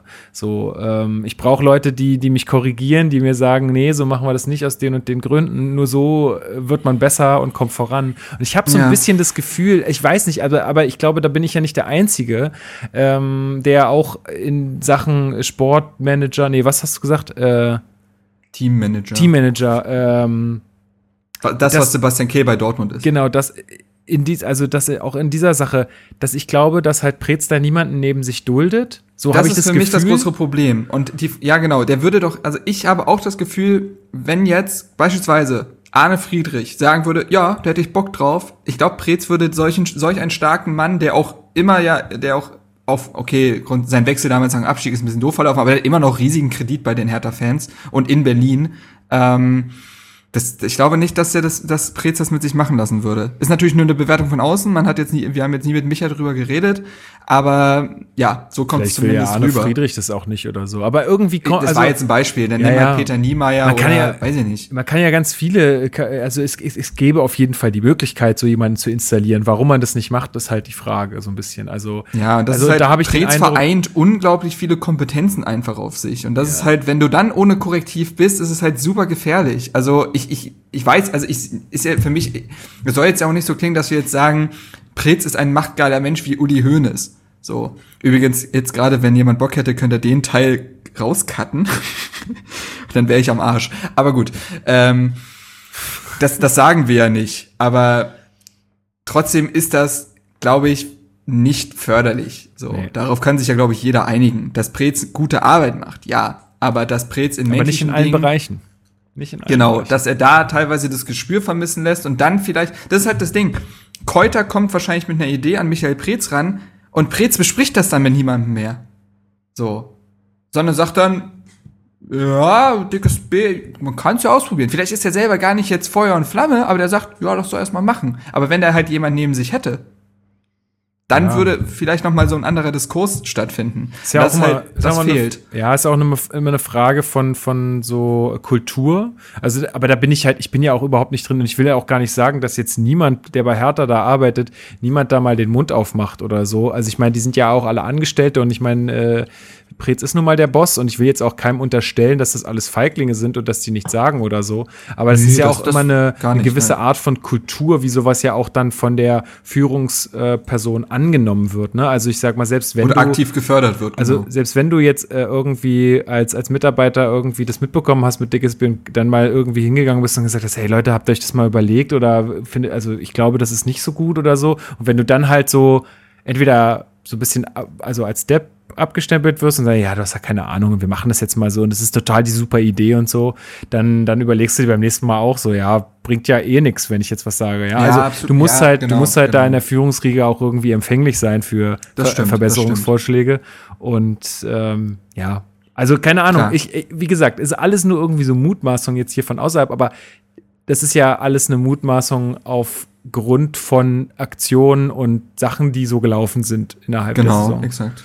Ja, und ja ich glaube, darauf kann man es belassen. Dass, ich also ich habe ja auch gesagt, wenn man jetzt schon neuen Trainerstab und so, dann müsste man eigentlich einmal komplett feucht durchwischen so. Und ja. ich habe halt ein bisschen Angst, dass das halt nicht passiert, dass sich dann doch zu viele Personen nicht hinterfragen, weil dass ein Trainer beurlaubt wird, gegangen wird, wie auch immer man es denn formulieren will, ist immer, ist nie der allein, also in 99 Prozent der Fälle nicht alleine der Fehler des Trainers. So, das ist eine, das ist eine Kombination von ganz vielen Dingen, besonders über so viele Jahre. Ne? Das ist dann keine Kurzschlussreaktion, das hat sich über Jahre ergeben und dann müsste es eigentlich auf mehr, auf mehreren Ebenen ähm, zu, zu, mh, hm, ja, nicht unbedingt wechseln, aber halt zu Adjustierungen kommen. So. Ja. Naja, da können wir ja dann steigen wir doch mal gleich ins nächste Thema ein. Ja, das ist eine Brücke. Ante Czovic ist als neuer Trainer installiert worden. Aber Moment, ich will dich kurz unterbrechen. Ja. Wir haben noch nicht über den Spieler der Saison geredet. Das ist korrekt. Aber lass uns doch danach dann über den Spieler der Na Saison gut, reden. ja, ist okay. Weil wir die Überleitung jetzt so schön gemacht haben. Die, ähm, die, Brücke, die Brücke stand schon. Genau. Ante Czovic ist neuer Trainer von Hertha BSC, neuer Cheftrainer. Mhm. Er war ja schon länger Trainer bei Hertha BSC, ähm, aber wird jetzt für die Profis zuständig sein. Ähm, ja, man kann so ein bisschen, also es ist ja so ein bisschen auch diese Dardai-Story. Ne? Also er hat, er war in der Jugendmannschaft und diese, die, die er dort trainiert hat, kommen jetzt irgendwie auch hoch. Werden oder wir später noch, da? oder sind schon da, ja, werden wir später noch drüber sprechen. Und jetzt übernimmt er die Profis. Ähm, ja. ja. Was spricht, was spricht denn für Ante Czovic? Ja, der berühmte Stallgeruch, Wobei man mittlerweile sagen muss, der hat ja, ist ja fast schon negativ konnotiert irgendwie mittlerweile, aber ähm, an sich muss das ja nichts Schlechtes sein. Also Ante Czovic ist ein Berliner, ja, ist ein Hertaner durch und durch. Das heißt, er hat schon mal eine große Identifikation und die Fans können sich mit ihm identifizieren. Das ist kein Fremder. Der kennt die Vereinsstrukturen sehr, sehr gut. Er kennt vor allen Dingen den Jugendfußball dieses Vereins sehr, sehr gut. Und das ist ja für Hertha als Ausbildungsverein, der sich selbst auch so deklariert, was Positives. So. Ähm, er war ja nicht nur, also erst, äh, ich glaube, der war U15, U19 und U23 Trainer. So, der kennt also verschiedenste ähm, verschiedenste Ebenen des, äh, Fußball, äh, des Jugendfußballs bei Hertha, der Jugendförderung und er war ja auch Karrierecoach. Das heißt, er hat ja einzelnen Talenten, da waren glaube ich Torunariga, Meier und Mittelstädt beispielsweise dabei, nochmal eine besondere Förderung gegeben und war ja auch jede Woche im Austausch mit U19-Trainer Hartmann und äh, Profitrainer Dardai, wie bindet man die Talente ein fürs Wochenende, wo sollen sie spielen, damit sie möglichst viel spielen und so. Und das, sind, äh, das ist auf jeden Fall schon mal ein Riesenaspekt des Ganzen, weil Preetz ja öfter davon, das wurde auch ein bisschen äh, belustigt teilweise aufgenommen, aber Herr Preetz sprach ja öfter von der Hertha-DNA. Und für mich ist die Hertha-DNA, dass man Talente fördern will. Ob man die jetzt extern dazu holt oder aus den eigenen oder ein Eigengewächs, äh, ob es ein klassisches Eigengewächs ist, ist ja erstmal egal. Und da passt Czovic sowohl in seiner Funktion als auch ja als irgendwo Eigengewächs selbst, äh, halt auf der Trainerebene, passt da perfekt rein. So. Also Preetz hatte ein Profil ausgegeben und hat das in dem Sinne gefunden. Ähm, ein weiterer Punkt, der für Czovic spricht, ist, dass er wohl sehr, sehr akribisch ist. Ähm, sich, also viele sagen, dass der als, als, als Spieler war der wohl ein ziemlicher oh, das Wort habe ich lange nicht mehr benutzt, ein Hallodri. Hat wohl öfter mal freigedreht, war nicht der professionellste, hätte aus seinem Talent auf jeden Fall mehr machen können. Aber als es dann darum ging, Trainer zu werden oder Trainer zu sein, hat er sich extrem weitergebildet, höchst professionell, ähm, hochanständiger Kerl, ein bodenständiger Kerl, der immer an sich arbeiten will, der wohl auch sehr viel extern versucht, sich äh, Wissen anzueignen, der zum Beispiel extrem viel von Pep Guardiola studiert hat und so. Muss man ja vorsichtig sein, deswegen ist er jetzt kein Schüler Guardiolas, aber er zumindest setzt er sich mit modernen Fußball auseinander, hat die U23 wohl sehr modern spielen lassen, die konnte auch Dreierkette und alles kann die, die spielt offensiv, die spielt dominant. So, und das, und das wird man sich jetzt wahrscheinlich erhoffen, dass er das auch auf die Profi-Ebene bringt, mit eben teilweise schon Spielern, die er ja auch kennt. Ähm, so, und das ist, glaube ich, erstmal das, was für ihn spricht. So. Und natürlich die Tatsache, dass es seine erste Profistation ist, der wird sich zerreißen. Also, Hoffentlich, ja. So, das ist, das sind alles Punkte, die für ihn sprechen. Ja, und dagegen, ähm, dagegen, also dagegen spricht so ein bisschen, wir hatten es ja in der letzten Folge auch besprochen. Also es ist halt wieder jemand aus den Reihen von Preetz, Hertha. Also da, ja, ich weiß nicht ja. genau, inwiefern da jetzt wirklich viel Neues äh, so innerhalb von Hertha entsteht, weil es bleiben eigentlich dieselben Leute im Amt. Wer wird nochmal Co-Trainer? das ist halt das Interessante gewesen. Erst, also es wurde ja schon bestätigt, dass Dirk, äh, ich glaube Dirk heißt der Dickhaut. Ja. Überragender Name weiterhin. äh, Mirko Dickhaut, sorry. Mirko Dickhaut. Aber Dickhaut ist trotzdem gut. Dickhaut ist Weltklasse. Äh, mit dem hat er, äh, den, ist ein enger Vertrauter. Äh, der hat jetzt aber selber noch nicht so viel auf dem Kerbholz, was so Trainerlaufbahn angeht. Der war Co-Trainer in, in Fürth. Ja, ist wahrscheinlich einfach so also die haben halt damals, die kennen sich irgendwie aus Bochumer Zeiten und so und haben gesagt, wenn jemand mal Profitrainer wird, dann holt er den anderen dazu. Ähm, ist ja auch gar nicht so schlimm. Also der kann ja, vielleicht ist das ein guter Kerl und äh, einfach ein enger Vertrauter, das ist ja wichtig. Und, und das ist für mich so ein ganz entscheidender Punkt, es kommt ja Harald Gemperle zurück. Der war in der Zeit, wo Lucien Favre in Berlin Trainer war, war er Co-Trainer hier, kennt den Verein also gut, kennt auch Preetz, aber war jetzt halt lange Jahre ähm, bei den Young Boys Bern und hat dort richtig gute Arbeit geleistet. Also die Schweizer Zeitung, als es bekannt wurde, haben auch von einem riesigen Verlust für Bern gesprochen. Ähm, und da hoffe ich mir halt, dass er so ein bisschen auch dieses Externe reinbringt, ne? Ähm, die Erfahrung, der ist jetzt auch, der ist halt über 50, der ist ein äh, erfahrener Hase in dem Geschäft. Ähm, das ist für mich nochmal so, der könnte vielleicht diese letzten Prozente, was damals ja auch ein Wittmeier für ein Dardai war, das wird ja, vielleicht ein genau. Gemperle für ein Czovic sein und das, das macht mir mehr Mut. Genau, ich glaube auch diese Dreier-Kombi ist halt in der Hinsicht ganz gut. Also wenn man dann schon jemanden aus den eigenen Reihen installiert, dass man sich dann wenigstens auf den anderen, also dann noch als, als, als äh, Zusatz dann noch irgendwie, also weil ein bisschen neuer Wind von außen muss ja irgendwo rein. Also man ja. hat es ja gemerkt, also wir, und es war ja auch so angesagt, dass es halt, dass sich was ändern soll. Und äh, ich glaube auch, dass das jetzt eine ganz gute Lösung ist, so erstmal. Also für mich, ich bin recht zufrieden eigentlich äh, jetzt mit der Wahl. Ich war so anfangs, als die Meldung dann hochkam, war ich so, naja, toll. Also wir haben jetzt irgendwie hier rumspekuliert über irgendwelche Namen äh, und am Ende wird es halt doch wieder irgendwie der, der aus den eigenen Reihen. Das war so ein bisschen, das hat irgendwie nicht so richtig, ja, hat, ja, hat für mich nicht alles so richtig zusammengepasst was, was und auch Das große Problem war, dass es keine, keine Aufbruchsstimmung ausgelöst hat. Und den Punkt verstehe ich auch komplett, dass Leute für sagen, ich bin jetzt nicht hyped und ja. die auch vielleicht ein bisschen Angst davor haben, dass Spieler jetzt eben nicht wegen Ante Czovic zu Hertha wechseln. So ein bisschen auch gerade das Problem, was Bayern mit Nico Kovac hat, dass denn Spieler vielleicht lieber zu Man City gehen, weil sie die Aussicht haben, unter Guardiola zu trainieren, als unter Nico Kovac. So, also ist auch eine gewisse Standing-Frage, ne? Und die hat Czovic einfach noch nicht. Ähm, das kann ich auch verstehen als Argument und auch was du gesagt hast, kann ich verstehen. Ähm, ja, ja, aber ich finde, er passt halt grundsätzlich passt er erstmal ins Profil und ich bin ein ganz großer Freund davon, von erstmal machen lassen. So. Genau. Wenn Hertha Fünfter wird in der Saison und tollen Fußball spielt, kräht kein Hahn mehr danach. Und wir wissen nicht, was er für ein, äh, was er dann letztendlich hier machen wird. Das weiß keiner. Deswegen fand ich teilweise schon dieses Endgültige und dieses, äh, hätten wir mit Dada weitermachen können. Nein, hätten wir nicht. Hätten wir nicht. So, das, das ist, da machen sich Leute teilweise sehr einfach und das sind die Leute, die einfach am Ende sagen können, ja, habe ich ja gleich gesagt.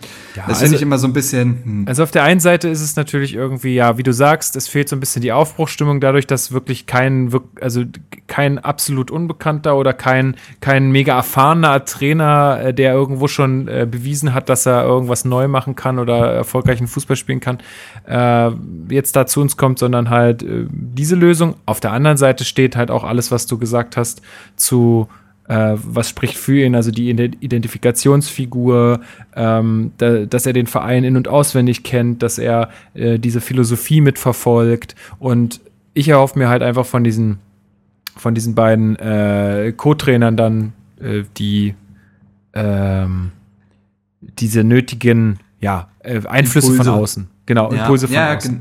Ja, absolut. Und ähm Irgendwas wollte ich jetzt noch sagen. Ach so, genau. Man muss ja auch einfach mal sagen, wir sprechen hier von Hertha BSC. Hertha kriegt keine Trainer, die kein Aber haben. Weißt du, was ich meine? Also, was wäre denn jetzt die Lösung gewesen? Ja, ja, klar. Nee, also. So, das finde ich immer auch immer so. Ach, da waren ja, da waren ja äh, Namen irgendwie, also die über die spekuliert wurde, da habe ich echt nur müde gelächelt, dachte, Leute, es ist doch Zeitverschwendung. Ja, stell mal vor, Bruno Labbadia wäre jetzt gekommen. Ach. Das wäre auch nicht mehr Aufbruchstimmung gewesen. So, dann doch, dann doch lieber ein weißes Blatt Papier. Also. Ja. Nee, ich kann, ich kann damit jetzt, ich kann damit jetzt gut leben und äh, gebe, gebe ihm alle meinen, all meinen Kredit auf jeden Fall, den ich habe. Äh, äh, ich möchte, dass er erfolgreich wird, weil, ja, das, das würde mir einfach gut gefallen. Äh, weil ich, ich habe den Typen auch als, also wirklich auch als persönlich als sehr sympathisch äh, wahrgenommen. Ich war ja da damals auf diesem dieser äh, letzten Sendung vom Hertha Echo, da habe ich ihn auch so ein bisschen erlebt. Ich habe jetzt nicht mit ihm gesprochen oder so, aber ich habe äh, hab so ein bisschen daneben gestanden, wenn er sich mit anderen unterhalten hat. Der, der wirkte, also er wirkt auch einfach als super sympathischer Mensch. Und äh, ich glaube, das ist halt ein hochanständiger Kerl. So. Ja, also hört man ja auch überall. Und da, da habe ich einfach Bock drauf. Also das ist, da habe ich einfach Bock drauf, dass der, dass der jetzt das, das Ding da irgendwie gut, gut rockt. Das fände ich, fänd ich toll. Also ich ja, ich möchte, da, äh, möchte, dass er da erfolgreich wird. Ja. Mhm. Gut, dann äh, äh, gehen wir noch mal zu, äh, einen Schritt zurück. Den Spieler der Saison. Äh, ich, ich glaube, du hattest den ja schon mal revealed, wie man so schön sagt. Ja, ich sag dir kurz, was das heißt, ähm, Marc. Also ah, revealed mhm, bedeutet so im, im, äh, im, im Englisch-Deutsch-Sprech, dass man etwas ähm, ja, äh, veröffentlicht oder ah, schon mal zum mhm. Vorschein bringt. Und äh, ich glaube, es war Maxi Mittelstädt. Ja, ich habe mir drei Spieler notiert letztendlich, weil du das. Ja, Moment mal, Aspekten es heißt Spieler der Saison und nicht. Ja, Spieler. Was ist ja, die Mehrzahl von Spielern? Was ist Plural? Einzahl. Ja. Einzahl. Nein, also man muss ja sagen,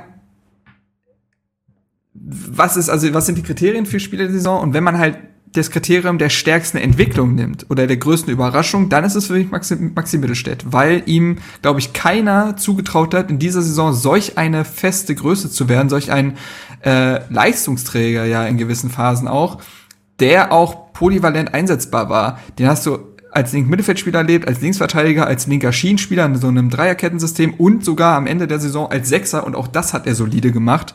Ähm, und das mit jetzt immer noch erst ja erst 22 Jahren. Und ähm, ich finde, er hat auch an Torgefahr dazu gewonnen. Immerhin drei Pflichtspieltore gemacht die Saison. Ist jetzt auch nicht so schlecht. Also ja.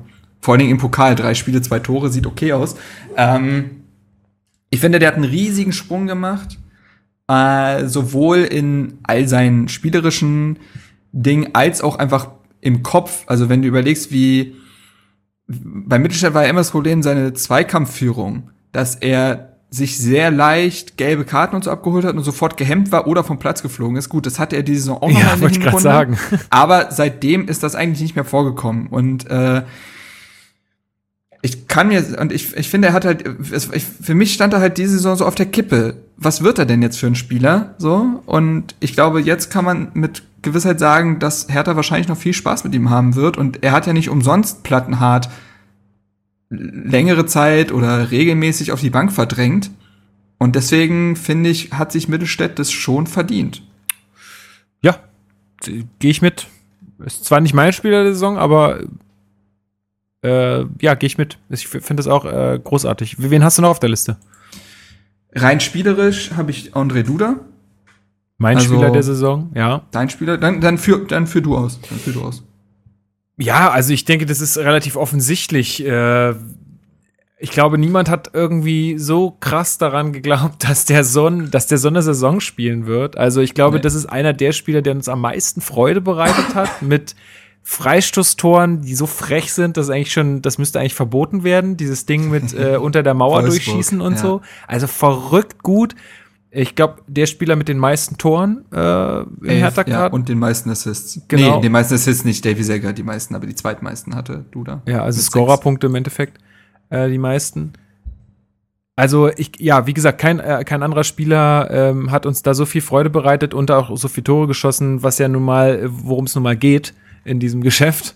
Ähm, und ich denke, ohne, ohne, seine, ohne seine Leistungsexplosion die ja auch so ein bisschen, glaube ich, durch die Freundschaft mit Kalu so zustande mhm. gekommen ist. Ich glaube, Kalu hat da auch einen riesengroßen Anteil daran, ähm, dass er da jetzt so gut in der Mannschaft angekommen ist und auch dieses Leistungs, äh, diese Leistung abrufen konnte in dieser Saison. Ähm, also finde ich ganz großartig und deswegen hat er das einfach auch verdient, äh, diese Saison, weil mir fällt jetzt kein anderer Spieler ein, der so einen Impact hatte auf, auf nee. so viele Spiele wie er. Nee, genau. Grujic hätte man, äh, hat halt weniger Spiele gehabt. Ja, ähm, der wird mir. Nee, ich sag, also, äh, die jetzt irgendwie noch da, oder Lazaro, aber auf, also, die Konstanz hatte wahrscheinlich ja. keiner so wie du da, zumindest in den Scorerpunkten. Und wie, ich habe ja gesagt, dass ich drei Spieler irgendwie habe, denn du hast Kalu eben erwähnt, das ist für mich irgendwo auch ein Spieler der Saison, weil ich Kalu, ich finde diese Saison, da wollte ich vielleicht auch noch einen Artikel drüber schreiben, hat Kalu menschlichen Schritt gemacht. Der ist immer mehr von, von dem Einzelspieler, Champions League Gewinner zu so einem Papa der Truppe geworden. So. Und hat, wie du sagst, André Duda, glaube ich, extrem geholfen, in Berlin endlich anzukommen. Hat ihn ja auch mit dieser Rolex-Wette angestachelt und so, hat ihm seine Freundin besorgt, hey. Ähm, und ähm, ich glaube, der ist für viele junge Spieler in der Truppe super wichtig. Sowohl neben dem Feld als auch auf dem Feld, weil er ja auch eine wahnsinnige Ruhe ausstrahlt. Ich glaube, als Spieler ist es super wichtig zu wissen, okay, da, da vorne steht äh, Sala, den kann ich anspielen. Und dann hat er irgendwann ja auch in seinen Scorerpunkten nochmal nachgezogen. Das war, also ich finde auch da hat er diese Saison, hat er sein Spiel etwas verändert. Es ist unspektakulärer geworden, aber in seiner, in seiner Bedeutung für die Mannschaft wichtig, aufgrund dieser ähm, Ballsicherheit, diesen sich klug pos positionieren, diesen Zwischenräumen anlaufen. Das kann kaum einer wie er. Super wichtig. Und am Ende der Saison ist er doch wieder auf eine zweistellige Scorer-Punkte-Anzahl gekommen. Ja. Und der, äh, mit acht Toren und drei Vorlagen. Ja, und, der und die, halt das meiste davon, ganz kurz, das meiste davon hat er auch in der Rückrunde gesammelt. Also äh, da auch noch mal, als dann einige Spieler eben nicht mehr so da waren wie in der Hinrunde, ist er da auch etwas reingestoßen. Und ja, das ist äh, deswegen würde ich es total legitim finden, ihn jetzt auch aufgrund dieser, ich sag mal, für die Kabine die Bedeutung, ihn auch da mit zu dominieren. Ja, absolut. Äh, und ich hoffe auch irgendwie, dass er uns erhalten bleibt, äh, der gute Mann, weil ich finde, dass er auch so ein bisschen, also er halt fußballerisch und auch so was, was, was das Verhalten auf dem Platz äh, oder auch neben dem Platz angeht, einer der ist, der da, der da wirklich viel reinbringt in diese Mannschaft. Also vor allen Dingen, weil die meisten ja auch noch sehr jung sind bei uns. Ja. Äh, da, das ist halt einfach eine Komponente aktuell, die Hertha auch, glaube ich, zumindest verhilft, dass wir nicht in Abstiegsnöte geraten oder so. Also, sondern ja. Und er hat halt einfach noch diesen Flair, diese internationale Klasse. Ja, genau. Weißt du, ist, das ist, das gibt ja auch einen gewissen Glanz, wenn du einen Kalu in der Mannschaft hast. Und, absolut. Ähm, ja, er hat jetzt noch ein Jahr Restvertrag das wird er, also er wird nächste Saison auch bei Hertha spielen, sonst hätte man da bestimmt schon was mitbekommen. Okay. Ähm, aber ich könnte mir gut vorstellen, dass man danach vielleicht sogar einen sauberen Cut macht. Ich würde es mir jetzt nicht wünschen. Man muss auch abwarten, wie die Saison verläuft, wie auch ein Czovic mit ihm plant und ähnliches. Aber es würde mich jetzt zumindest nicht wundern, wenn man nach dem Jahr sagt, okay, das war jetzt eine super geile Zeit, viel länger als beide Seiten es wahrscheinlich auch vorgestellt haben. Ähm, Aber ja, wird man abwarten müssen. Ja. Gut, dann haben wir das auch abgehakt, diesen Punkt. Ähm, kommen wir mal zu den Spielern, die wir neu begrüßen dürfen in der jo. Mannschaft nächstes Jahr. Da haben wir zum einen, das war, stand ja schon etwas früher fest, äh, Boyata, ähm, Belgier. Mhm. Ähm, belgischer Verteidiger, Innenverteidiger, auch schon ein bisschen älter. Wie alt ist der genau? 28. Genau, also jetzt kein, kein krasser Jungspund oder so, also auch eher ein erfahrener Spieler. Ja, äh, quasi der 1 zu 1 Ersatz für Lustenberger. Genau, ich glaube, da hatten um. wir ähm. auch in einer, einer Folge schon relativ viel ja, drüber ja. gesprochen. Also das, den kennt ihr wahrscheinlich auch schon, weil das ist ja auch schon länger bekannt. Also da freue ich mich auch drauf. Ähm, da bin ich gespannt was der vielleicht auch noch äh, mitbringen kann und wie er da den Konkurrenzkampf so ein bisschen anstacheln kann. Weil, um das jetzt mal vorzugreifen, wir wissen ja auch noch alle nicht, was jetzt mit Niklas Stark sein wird. Ähm, könnte ja auch noch. Weil ich da nicht glaube, dass der geht. Das Meinst du nicht? Also, nee, ich bin mir ziemlich sicher, dass Hertha mit Lazaro einen Leistungsträger verliert und das war's. Mhm. Okay. Zumal, zumal in einer Woche läuft die Ausstiegsklausel von Stark ab, berichtet zumindest der Kicker. Okay. Und dann würde Hertha auch mehr als 25 Millionen verlangen. Und die bezahlt die Saison keiner mehr, weil, äh, also international, glaube ich, holt ihn keiner.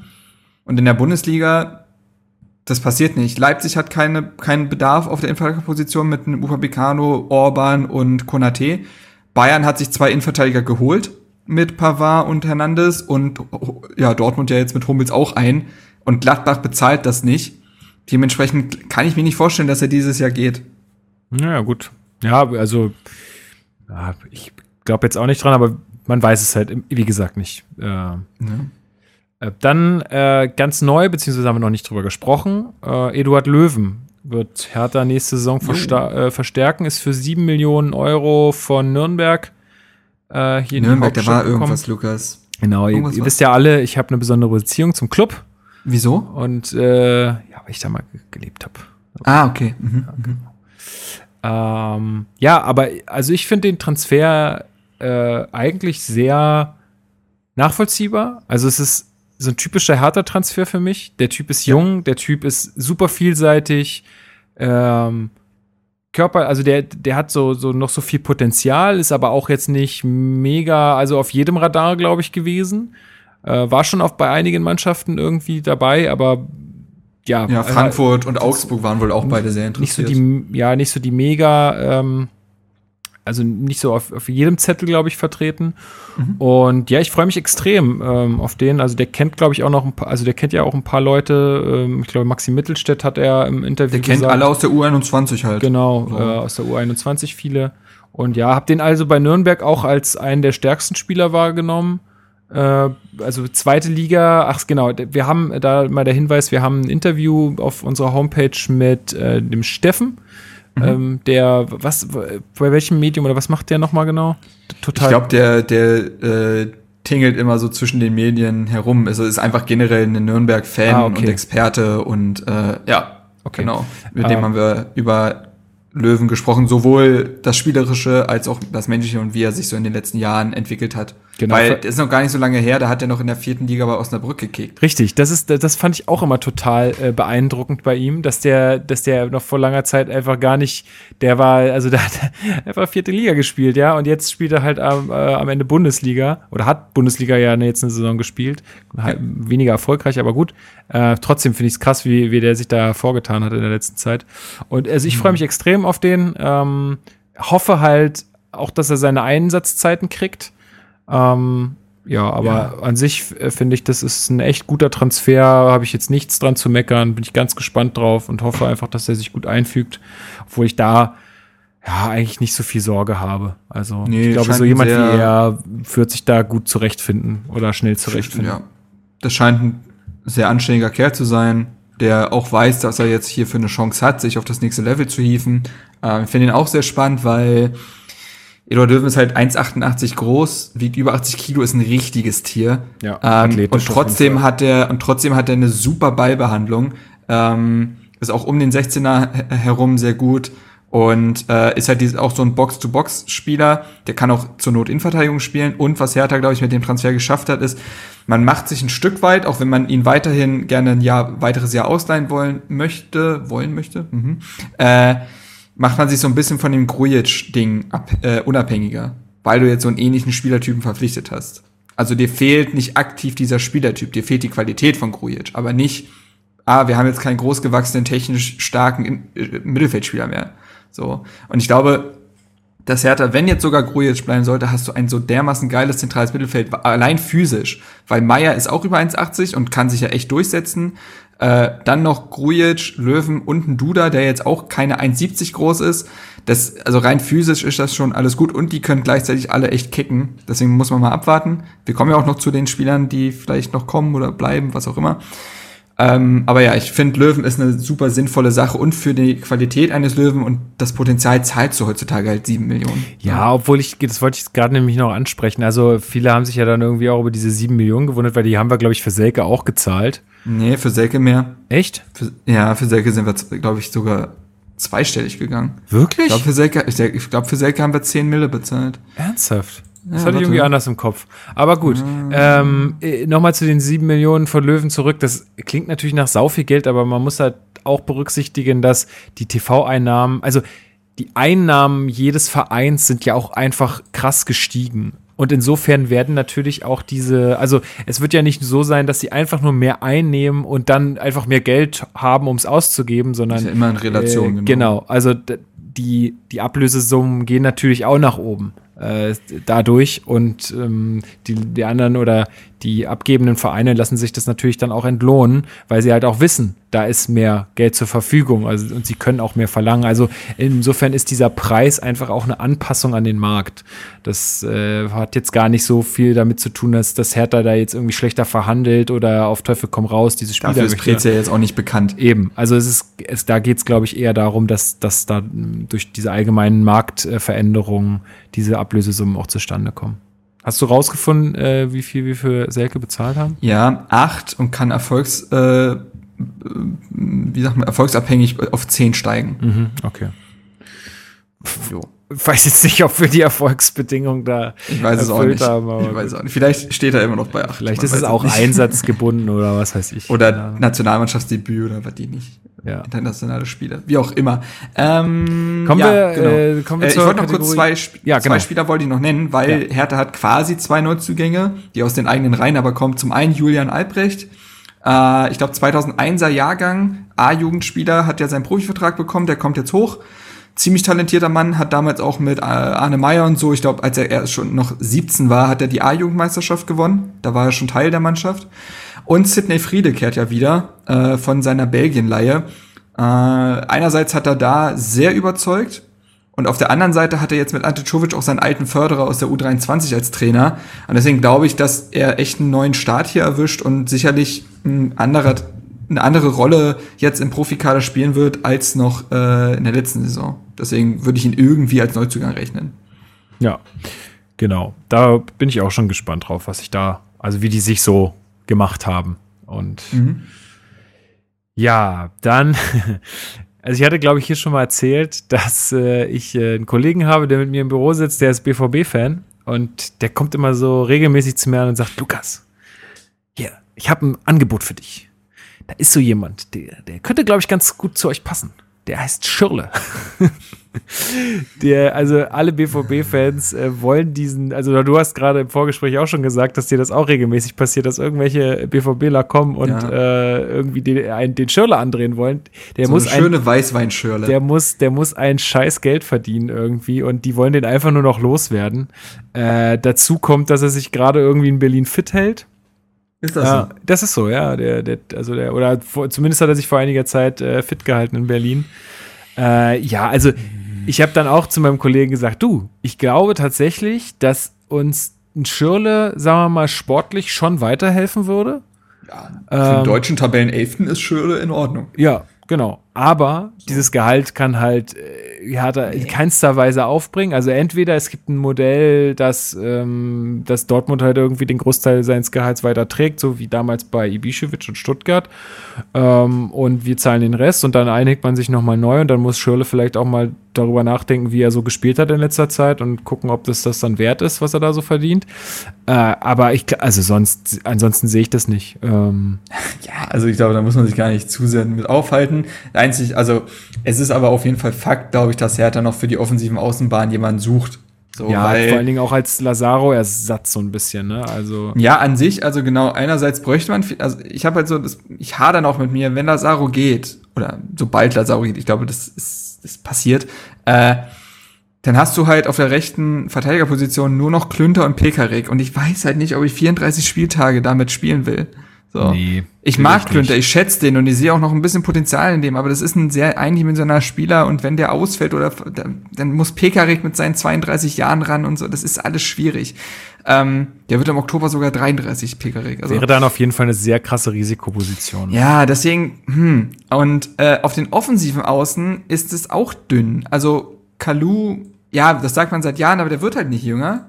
Der wird jetzt in zwei Minuten. Doch, der hat jetzt eine voll junge Freundin. Der, der blüht jetzt ja. noch mal richtig auf. Ich sag dir das. Der blüht jetzt noch mal richtig auf. Das kann natürlich sein, dass er für seine Brasilianerin spielen will. Das ist natürlich äh, richtig. Äh, der wird in zwei Monaten 34 so. Und äh, dann hast du halt Fragezeichen. Also Lecky ist sowieso mehr Ergänzungsspiel als alles andere. Palko Dada soll aus, ausgeliehen werden. So, dann hast du Dilrosun. Da weiß man schlichtweg nicht, kann der eine gesamte Saison prägen? Und oh, Mittelstädt. drauf, ey. Ja, ich hätte auch Bock drauf, aber man weiß es einfach nicht. Äh, und äh, ich sehe Mittelstädt eher als defensiven Außenspieler als als offensiven Außenspieler. Und das, und dann hast du noch Jaschemski, wo man jetzt auch noch mal gucken muss, wo die Reise hingeht. Und das ist für mich ein bisschen zu dünn. Also ja. eigentlich brauchst du einfach wieder was wirklich in Richtung Leistungsträger Tatsache, auf den Außen. Ne? Und da müsste eigentlich noch was passieren. Ja, aber so. ich sag mal, wenn du die Kohle für Lazaro wirklich einstreichst, damit kannst du auf jeden Fall einen gleichwertigen Ersatz holen. Da bin ich Rechne mir ziemlich mal bitte sicher. 12,5 Millionen ab, Lukas. Inwiefern? Hertha muss einen Transferplus von 12,5 Millionen machen.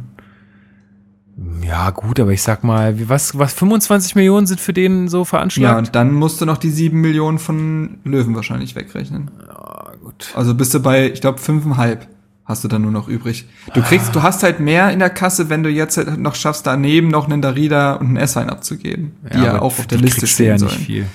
Ja, ja. Also aber ich glaube nicht, dass die großen Sprünge dieses Jahr noch möglich sind. Na, schwierig.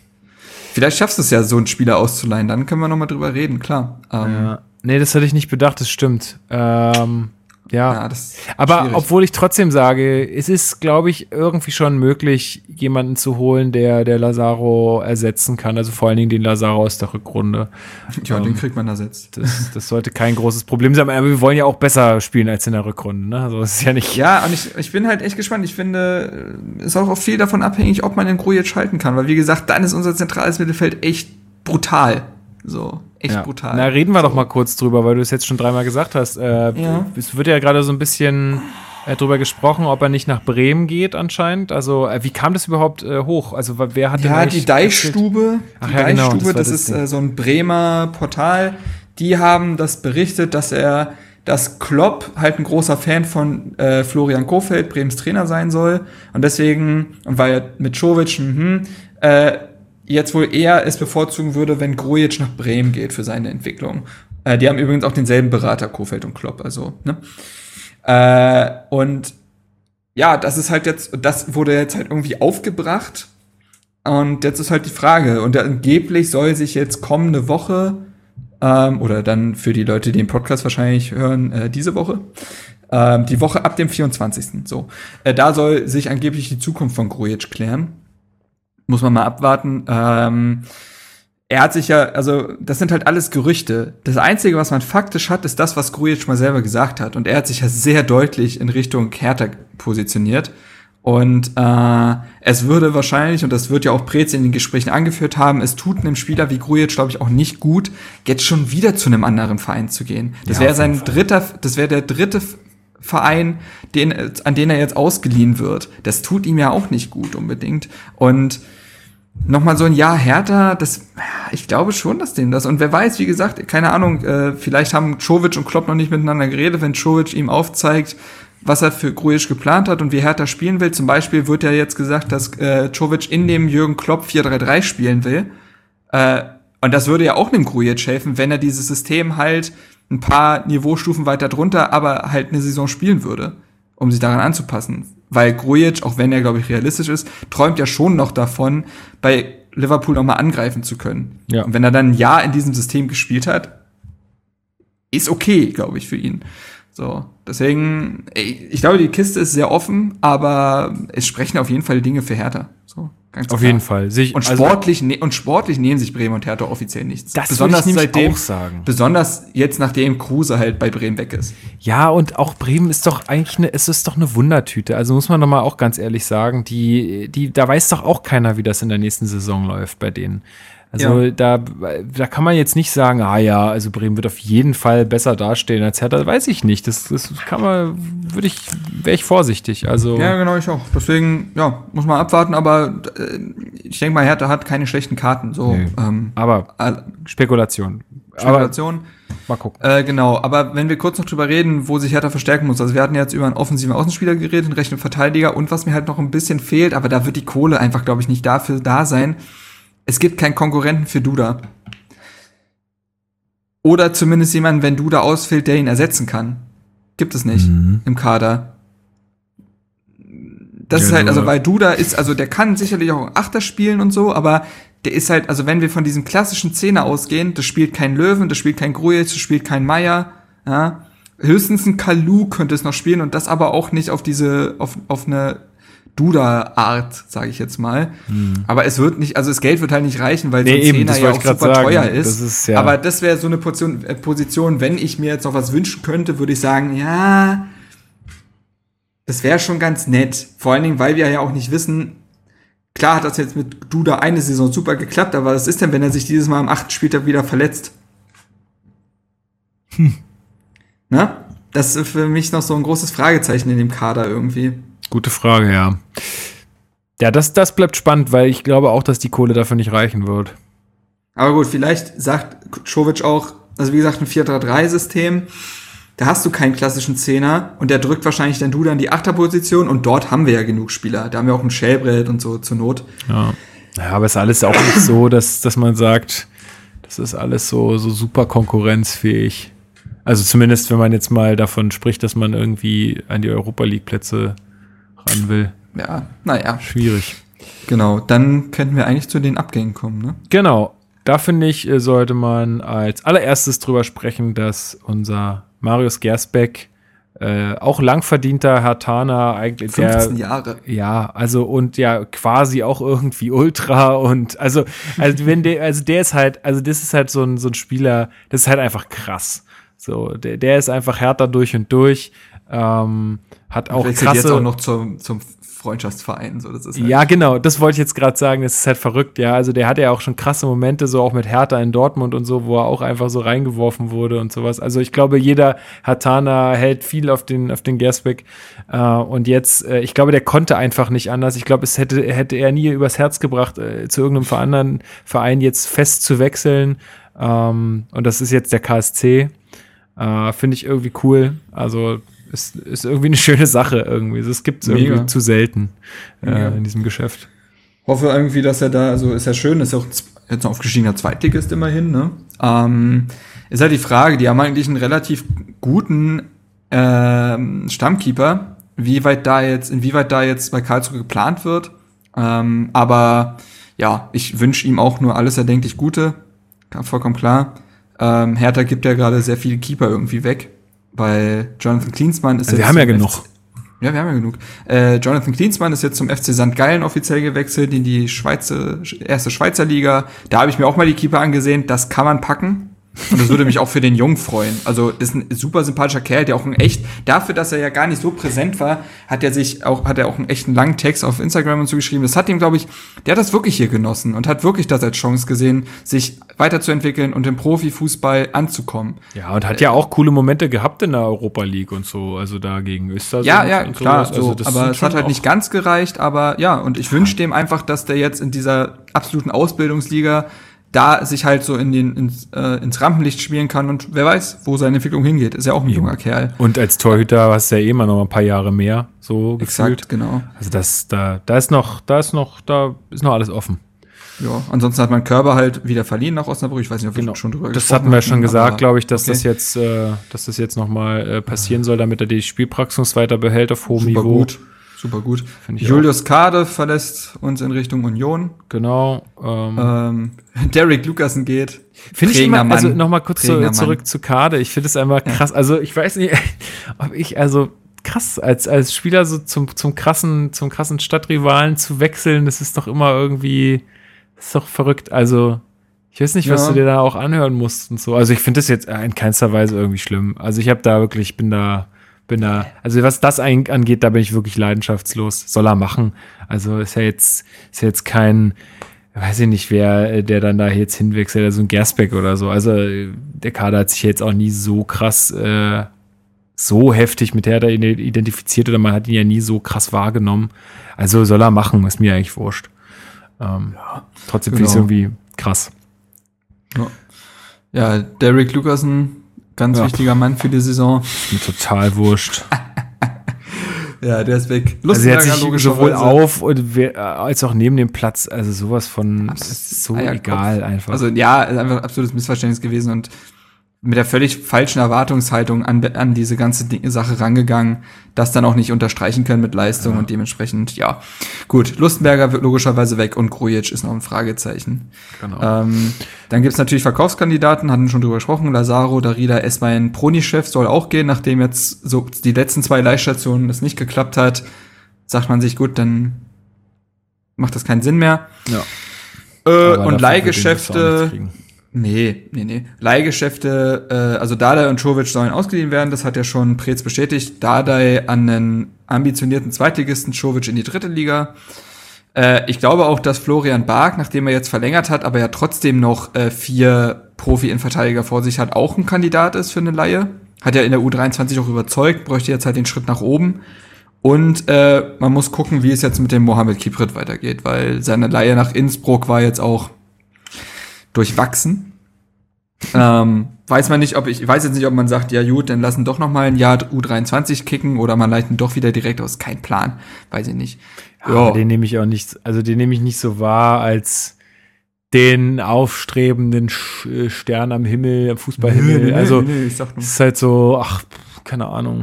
Dachte mir nur, wenn wir jetzt hier ja, ja, nee, alles gut, alles gut. Wir, wir, wir wollen hier schon vollständig sein, aber trotzdem, also da, ja, mal sehen, was mit dem so geht. Aber es steht jetzt bei mir auch nicht so im Fokus. Ja, genau. Das wäre das. Wär das. Aber von Kade könnten wir eigentlich auf das andere Thema überleiten, ne? Ähm, ja, vielleicht, vielleicht gehen wir noch einmal ganz kurz auf die erste Runde DFB-Pokal ein, äh, bevor wir Können wir auch jetzt machen. Also hätten wir auch danach, ja, können wir jetzt machen. Ja, also ich sag noch mal kurz was dazu. Äh, wir sind ausgelost worden gegen den VfB Eichstätt. Ähm, die haben sich ganz schön gefreut, hast du es gesehen? Da ja, natürlich. Also ich meine, die, die, spielen das erste Mal DFB-Pokal, also wirklich das allererste Mal so, äh, sind ein bayerischer Regionalligist. Und Ziemlich stark sogar. Sind Zweiter geworden letztes Jahr, habe ich eben noch gesehen. Und wenn ja. Bayern nicht so eine gute Saison gespielt hätte, also die zweite von Bayern, die jetzt in die dritte Liga aufgestiegen ist. Ja. Naja, und äh, dann ist es halt so, die, also ich meine, ist halt für die, die hätten ja auch noch irgendein Los aus der zweiten Liga kriegen können halt, ne? Also irgendwie ein schlechtes. Insofern ist es, glaube ich, immer geil, wenn du, und vor allen Dingen ist es noch es ist nochmal die Hauptstadt, ja. Also ist, ich glaube, das ist schon, also das hat schon auch immer nochmal was, was damit zu tun. So insgesamt erstmal Erstligist und dann auch noch Hauptstadt. Ich glaube, das, das, ist doch cool, das, wenn du gegen Salomon Kalou kicken darfst. Ja, plötzlich. eben. Also, ne, und das muss man ja auch sagen, da sind ja ein paar Spieler auch dabei, da hast du einfach mal Bock gegen zu spielen. Ich mein, Nationalspieler Niklas Stark und überleg so. Überleg dir mal, das Stadion von denen hat 2000 Plätze, ne? Das ist. Spielen wir, äh, wird, nein, wird nein, an dem nein, gekickt? Nee, nee, nee, das, also wird, wird, wohl, wird wohl nicht stattfinden. Ich habe in irgendeinem Blogbeitrag, glaube ich, von Uwe gelesen, dass äh, der, also ich weiß nicht, wer es von deren Seite aus war im Verein, äh, die haben gesagt, die müssen sich jetzt mal im Umfeld umgucken, äh, wo sie da spielen. Ist das können. nicht in der Nähe von Augsburg? Ja, das ist da Ingolstadt, Augsburg, Nürnberg, da irgendwo in der, in der, in der, ich guck mal schnell parallel nach, irgendwo da in der, in der Ecke. Ja, ich habe mal geguckt, ich habe mir bei transfermarkt.de habe ich mir den Kader mal angeguckt. ich finde sowas immer irgendwie immer lustig, weil man doch irgendwie ein, zwei Namen findet, wo man denkt, ach ja, äh, bekanntester Name ist, glaube ich, Markus Steinhöfer. Den kennt man noch aus Frankfurt, Darmstadt. Äh, ist so ein Rechtsverteidiger. Hat auch, glaube ich, für Basel mal gekickt und so. Der war gar nicht so verkehrt, aber der ist jetzt, glaube ich, 33 oder so und lässt jetzt so langsam die Karriere ausklingen. Und Ex-Hertaner Russell Nankam, N. Nankam, was auch immer, äh, der ist Berliner Eigengewächs gewesen, 2012 nach Nürnberg gewechselt. Was war nochmal mit Nürnberg, Lukas? und sein jüngerer Bruder ist ja äh, bei Hertha ziemlich gut dabei. Und der spielt ja jetzt auch, glaube ich, für die Stimmt. jetzt kommende Saison für die äh, U23 unter Zecke Neundorf. Ähm, hier, genau, Jessica Nankamp. Äh, der hat jetzt, der hat in 21a Bundesliga-Spielen letzte Saison 25 Buden gemacht. Ganz nett. Ähm, genau, so. Und den kennt man tatsächlich noch, fand ich ein bisschen lustig. Ja, also das, das nochmal dazu, so zwei, zwei Info-Häppchen. Also ich, ich habe jetzt nochmal kurz nachgeguckt, wo Eichstätt genau liegt. Also das liegt so im Dreieck zwischen Nürnberg, Augsburg und Regensburg. Ah, okay. Also da, so, ja, da so in, die, in, in so. der in der in der Ecke. Also wahrscheinlich eher in Ingolstadt als äh, also weil Ingolstadt ist direkt daneben. Mhm. Ähm, also eher da irgendwo in dem in dem oh. in dem Bereich. Kannst Aber ich denke da, da ja, ich, ich weiß nicht, ich glaube, ich bin nicht da oder irgendwie so. Ich weiß nicht, irgendwas ging, ich glaube, ich irgendwas, ich weiß nicht genau, ob ich, ob ich da Zeit habe, aber äh, mal sehen. Weil ich glaube, hinkommen tut man echt richtig gut. Äh, fest einfach mit dem ICE bis nach Ingolstadt und dann mit wahrscheinlich noch irgendwie eine halbe Stunde. Verbindung von Berlin? Ja. Kannst Ach, du direkt fahren. Also ah, bin ich nicht sicher. Ah, doch, ich glaube, irgendwelche Züge müssten direkt fahren. Äh, ansonsten fährst du nach Nürnberg und dann irgendwie weiter. Aber also du, kommst auf jeden Fall recht gut hin, denke ich okay. mal. Ähm, ja, das ist bestimmt auch mal, auch mal ganz nett, sowas. Erste Runde DFB-Pokal habe ich, glaube ich, auch noch nie mitgemacht. Ich war dann immer so bei der zweiten oder dritten Runde dabei, aber bei der, bei der ersten nie. Naja, äh, genau, bin ich gespannt auf das Spiel. Äh, ich glaube aber, dass, äh, naja, also jetzt mal rein von den Fakten haben wir da ziemlich Glück gehabt. Äh, also mein Verein, der noch nie Pokal gespielt hat und so, sollte jetzt nicht übermäßig stark sein. Aber der Pokal hat ja bekanntlich seine eigenen Gesetze. Wir wissen nie, was da passiert. Und es gab auch schon Zeiten, äh, du hattest es vorhin so ein bisschen angeschnitten, da haben wir gegen andere Bumstruppen verloren. Also, naja. Mal gucken. Mal gucken. 9. Äh, bis 12. ist das Datum dafür. Schaut mal, äh, was da passiert. So, jetzt Machen wir noch als letztes, glaube ich. Das ist unser letztes Thema auf der Liste. Bist du noch da, Marc? Ich bin da. Gut. Warst du ruhig gerade. Das bin ich nicht von dir gewohnt. Ähm, sollte, kein, sollte kein Diss sein. Äh, soll ich dir erklären kurz, was Diss heißt? Ja. Ja, Kurzform von Dissertation, oder? Genau, ge absolut korrekt. Mir Gut. kannst du nichts vormachen. ich verstehe. Gut, äh, wir wollten noch mal ganz kurz über den Aufstieg von Union sprechen. Also, ähm, also ich habe mich extrem gefreut für sie, ja, dass sie ja. hochkommen. Ich fand es schön, ich fand es, äh, fand es gut, gut für Berlin, gut für die Stadt und ich glaube auch ähm, gut für Hertha am Ende ähm, oder gut für die Berliner Fußballidentität so insgesamt. Ähm, ich fand es auch geil, dass sie äh, ja, dass, dass, dass sie halt äh, gegen den VfB Stuttgart das Ganze so gerockt haben. Also, dass die jetzt in der zweiten Liga spielt, freut mich auch irgendwie.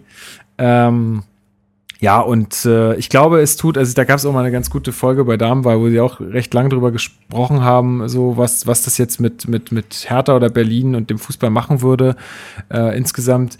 Und ich sehe es auch so, äh, ich glaube, Henry äh, vertritt die Meinung auch, es tut, glaube ich, Hertha auch gut, wenn. Ist das eine Profilschärfung? Genau. Absolut. Genau. Überleg mal, wie viel Glanz und Charme von Schalke und Dortmund ausgehen aufgrund des Derbys. Ja, eben. Und Oder was in Hamburg los ist, wenn St. Pauli gegen HSV spielt. Also korrekt. und ich finde absolut. auch, und ich finde auch, du musst dich vielleicht so ein bisschen als Berliner äh, Fußballinteressierter auch nächste Saison irgendwie ein bisschen entscheiden, zu wem hältst du denn jetzt in der ersten Liga?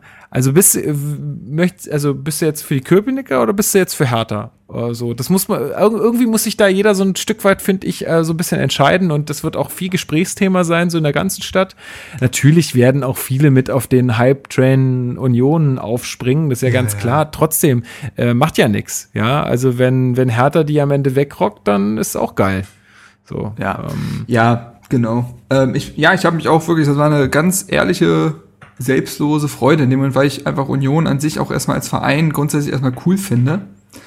Ähm, und ja, dann halt noch das Ding, dass es auch Hertha auf jeden Fall helfen wird. Ich weiß auch noch, unsere beiden Zweitliga-Jahre waren auch aufgrund der Derbys irgendwie was Besonderes. Ja, und ähm, ich weiß noch, ey, ich hatte schon eine Woche äh, irgendwie die Hosen voll vor diesem, also nicht die Hosen voll jetzt, weil ich gedacht habe, wir verlieren jetzt unbedingt, aber es war einfach so ein, schon so ein Kribbeln im, im Bauch, so, oh krass, bald ist Derby und scheiße, Mann, da dürfen wir uns nicht blamieren und so. Das sind ja. genau die Sachen, die so, die ja auch erst den Spaß an der ganzen Sache bringen. Genau, so. Also genau, das ist ja das, genau. was das so eine die ganzen Emotionen wecken. Und äh, ich habe es auch schon zu meinem Kollegen gesagt, so nächste Saison ist mir eigentlich alles scheißegal. Ich will einfach nur diese beiden Derbys gewinnen. So, das ist ja auch voll häufig so äh, bei Pauli und dass Hamburg so oder so. Bewertet genau, dass das, das einfach, dass alles scheißegal ist. Hauptsache du gewinnst diese beiden ja, Derbys. So, das ist auch bei Fürth und Nürnberg. Das ist ja so mit das krasseste, was geht. Das ist ja, glaube ich, das älteste Derby Deutschlands, ne? Genau, das allerälteste. Und äh, ja, also da, ich freue mich da einfach extrem drauf. Und deswegen habe ich mich auch für, für Union gefreut. Und also, aber mit diesem Aufstiegstag ist jetzt aber auch, äh, ist jetzt aber auch vorbei mit der großen Sympathie, so ein bisschen. Vor also, allem, weil die Unioner gerade für mich machen es einem jetzt nicht unbedingt leicht. Nee, die machen es gerade einem echt nicht leicht, finde ich. Ähm, weiß nicht, wie krass wir dieses ganze Derby-Datumsthema aufrollen wollen. Ja, aber du kannst es ja mal sagen, wie, wie das, wie das, äh, wie das äh, hochgekommen das, ist. Also ich glaube, Hertha hatte. Nee, pass auf, das ist ja der Punkt. Es kommt eben nicht von Hertha. Okay. So. Es gab plötzlich Medien, die berichtet haben, dass ein, und es wird immer nur von einem Hertha-Mitarbeiter, soll sich mal geäußert haben, angeblich, dass Hertha äh, ein äh, das Derby gegen Union an dem 9.11., also dem äh, Gedenktag ausrichten der Wiedervereinigung, möchte. genau. Der Wiedervereinigung, äh, genau, Wiedervereinigungsgedenktag äh, ausrichten möchte. So.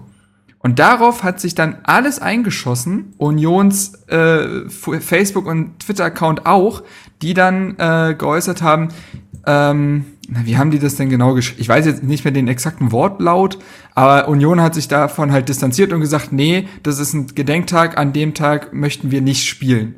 Also gar nicht spielen, so. Wo dann auch viel halt geungt wurde, ja, wenn ihr jetzt Samstag 15.30 spielt, dann spielt ihr da oder meldet ihr euch vom Spielbetrieb ab. Wie läuft das so genau? Ähm, weil die Formulierung einfach echt dämlich war, muss man sagen. Kennt man eigentlich eher nur von Hertha, so öffentlich dämliche Formulierung. Fand ich auch mal interessant. Hm. Ähm, so. Und das große Ding ist jetzt eigentlich, dass bis heute, also äh, Max Jung, der Pressesprecher von Hertha, hat dann nur bestätigt, es ist richtig, dass wir ein Heimspiel bei der DFL beantragt haben für den 9. November. Aber, nie, aber nicht vom Derby, sondern einfach nur ein Heimspiel. Also so. ich muss noch mal ganz und, kurz korrigieren, es war nicht äh, die Wiedervereinigung, natürlich war es der Mauerfall, nur dass es jetzt nicht. Äh, äh ja, weil, ja, sonst kommen ja wieder irgendwelche Leute auf Twitter, die haben wahrscheinlich jetzt gerade schon alles reingetippt und schon abgeschickt. du, Lukas, du hast ja gar keine Ahnung. Nee, also sorry, das, ich, das äh, wollte ich jetzt noch, genau, noch kurz so. hinterher schieben. Sorry. So, und äh, bis heute stützt sich irgendwie alles darauf und jetzt ähm, hat jetzt auch der, der ähm, Union-Präsident Dirk Zingler äußert sich irgendwie jetzt immer öfter äh, und hat jetzt auch gesagt, äh, also Zitat, ehrlich gesagt verstehe ich den Wunsch nicht. Für mich ist das, ist das ein Derby, das steht für Rivalität, für Abgrenzung und für Fußballklassenkampf in der Stadt. Diesem Thema eine Art Freundschaftsspielcharakter zu geben, nach dem Motto, wir spielen jetzt hier um einen auf, wir spielen jetzt hier einen auf deutsche Einheit, das finde ich absurd. Nicht nur, dass ich finde, dass das ein gänzlich falscher Ansatz ist, ähm, finde ich es halt krass, dass anscheinend Vereinsoffizielle sich dazu äußern, obwohl es bis heute ein Gerücht bleibt, dass Hertha das überhaupt so beantragt hat. Aber trotzdem drückt das ja eine Haltung des Vereins aus und das nervt mich bei Union aktuell, dieses, dieses krampfhafte und trotzige, guckt mal, wir sind anders, schaut her, aber dann gleichzeitig mit einem äh, Immobilieninvestment Ding jetzt den großen Sponsor an Land ziehen. Ja, das ist nochmal eine, noch mal eine andere Sache.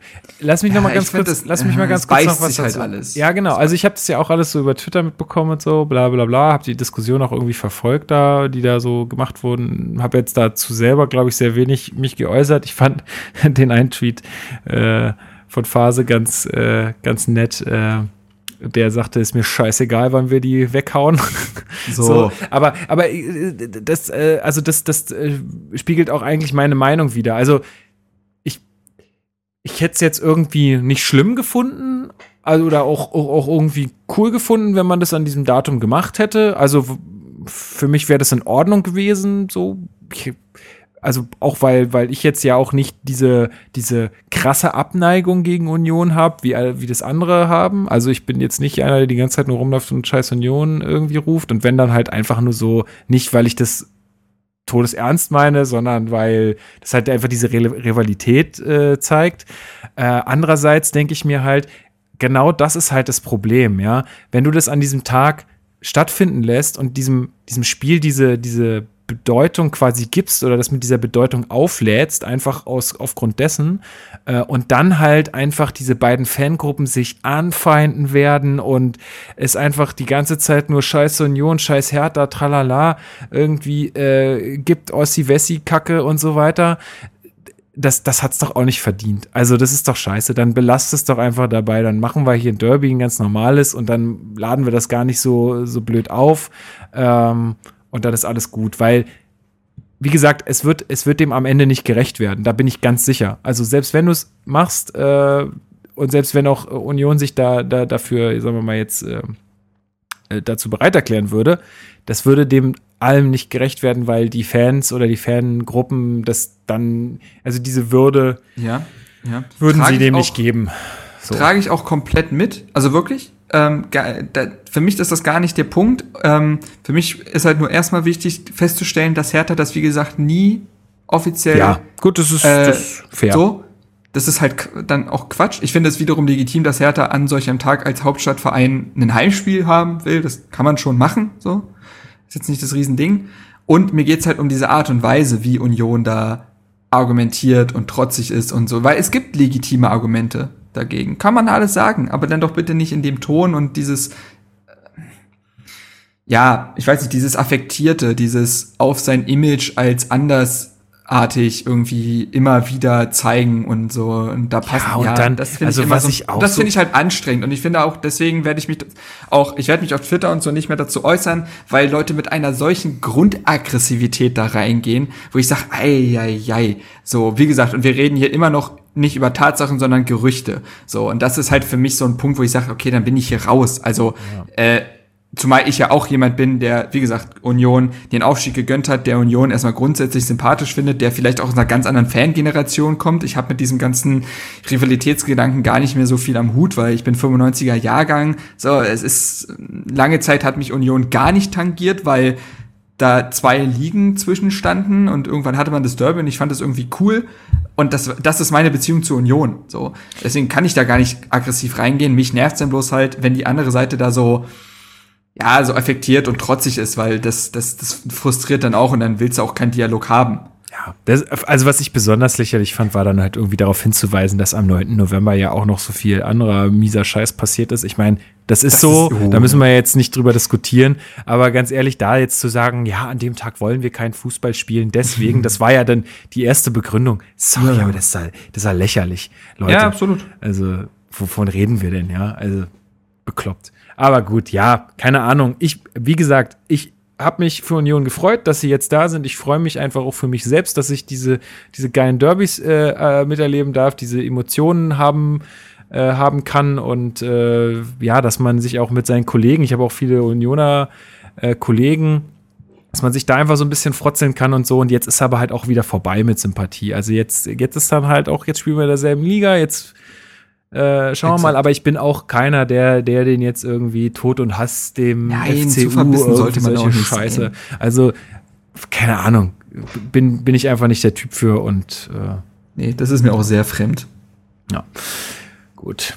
Ich denke, damit, damit haben wir. Ach so, genau, und dann war ja noch diese, dann war ja noch diese Posse mit, äh, mit dem, mit dem, äh, mit dem Hauptsponsor, wo ich auch sagen muss, Leute, wovon träumt ihr nachts? Die müssen halt auch sehen, wo sie ihre Kohle herkriegen. Vor allen Dingen, die werden es nicht leicht haben. Also ich sage jetzt schon, Paderborn und äh, Union werden einfach mit großem Knall absteigen. Das also steht für mich eigentlich Mensch, schon du fest. dich ja richtig aus dem Fenster, aber man muss sagen, ja, das passiert in den letzten Jahren nicht wirklich oft, dass die Absteiger dann, also das sagt das man werden bei jedem sehen. Absteiger. Ja, klar, werden wir sehen. Aber also ich Klar, gehe fest davon Kann eine Nürnberg-Saison werden, kann eine Düsseldorf-Saison werden. Ist eine, ist, eine, halt ist, eine, ist eine Safe Bet so von meiner Seite eigentlich mehr oder weniger, aber ich, äh, also ich, ich gehe schon fest davon aus. Und wie gesagt, also ja, ähm, ich, ich, kann, ich kann auf jeden Fall die Fans verstehen. Ähm, dass, äh, dass man da jetzt auch so ein bisschen skeptisch gegenüber diesem Deal ist. Ähm, da gab es einen schönen, schönen Blogbeitrag ähm, vom Textilvergehen, den verlinke ich euch auch mal. Äh, unter, ja, also im, im Blogbeitrag äh, seht ihr das dann. Ähm, wo sie auch ein bisschen drüber geschrieben haben, dass das eine komische Entscheidung ist aus ihrer Sicht. Ja, aber das ist halt auch echt verdammt schwierig, diese Haltung, die Union hat und äh, dieses, das, was sie vertreten wollen, äh, mit diesem knallharten erste Liga Fußballgeschäft zu vereinbaren, ist halt einfach, ist wirklich nicht leicht. Also, wenn man das, wenn man da jetzt anstrebt zu sagen, hey, wir wollen vielleicht auch mal äh, ein bisschen länger erste Bundesliga spielen oder ja, wir wollen uns da irgendwie versuchen festzubeißen, dann musst du halt auch mal Entscheidungen treffen, die ja, nicht nicht allzu populär sind vielleicht oder die halt dann ins Gesamtbild von so einem Verein nicht mehr so richtig reinpassen. Also die gehen, also du hast ja auch nicht unendlich Optionen. Ähm, also insofern, ja, die, die, die, da müssen die vielleicht auch mal ein bisschen aufwachen. Jo. Gut, dann haben wir es heute, oder? Weißt du noch ja, also großen Saisonausblick lohnt sich, glaube ich, einfach noch nee, nicht, weil wir dafür einfach zu wenig wissen, sowohl personell als auch, äh, wie dann Czovic das Trainingslager angeht, taktisch und so weiter. Genau, ähm, da machen wir noch mal eine Folge vor Saisonstart, das haben wir schon. Da setzen wir uns dann wieder, da setzen wir uns wieder an den Park, Lukas. Wäre doch schön. Wäre doch lassen schön. Uns von den, lassen uns von den Wespen wieder ja, attackieren. Ein bisschen an die Panke setzen im Bürgerpark so. und dann äh, so. trinkt man schönes Radler oder so. Das nee. ist es. Ja, ah, ist ein bisschen süß. Was heißt nicht, nee? Da kommen dann die Wespen wieder. Trinken wir lieber irgendwas anderes. Müssen wir so Wodka trinken oder so. Irgendwas. Oder so Anis-Schnaps, wo die dann, wo die nicht ran wollen. Ich weiß gar nicht. Oder Berliner die, Luft oder so. Ja, genau. Oder einfach kein Alkohol mag. Vielleicht einfach mal ein schönes Wasser. Aus der Panke. Genau. nee, lieber nicht. Lieber nicht.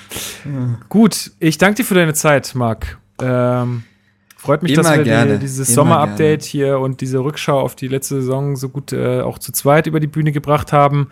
Äh, nächstes Mal hoffentlich dann äh, etwas größerer Besetzung wieder, dass wir mal wieder ein paar mehr Meinungen äh, und Ansichten so rüberkriegen. Alex wollte, äh, wollte dabei sein, äh, schafft es aus persönlichen Gründen nicht. Ähm, Leon ebenso, äh, aber die beiden werden sicher jetzt äh, in einer der nächsten Folgen mit dabei sein und dann hört er auch mal die wieder und nicht nur uns beiden Hansels hier. Aber ich hoffe, ihr hattet trotzdem Spaß und äh, ich bedanke mich auf jeden Fall fürs äh, rege Zuhören. Und wenn ihr es bis hierhin geschafft habt, seid ihr eh die Besten.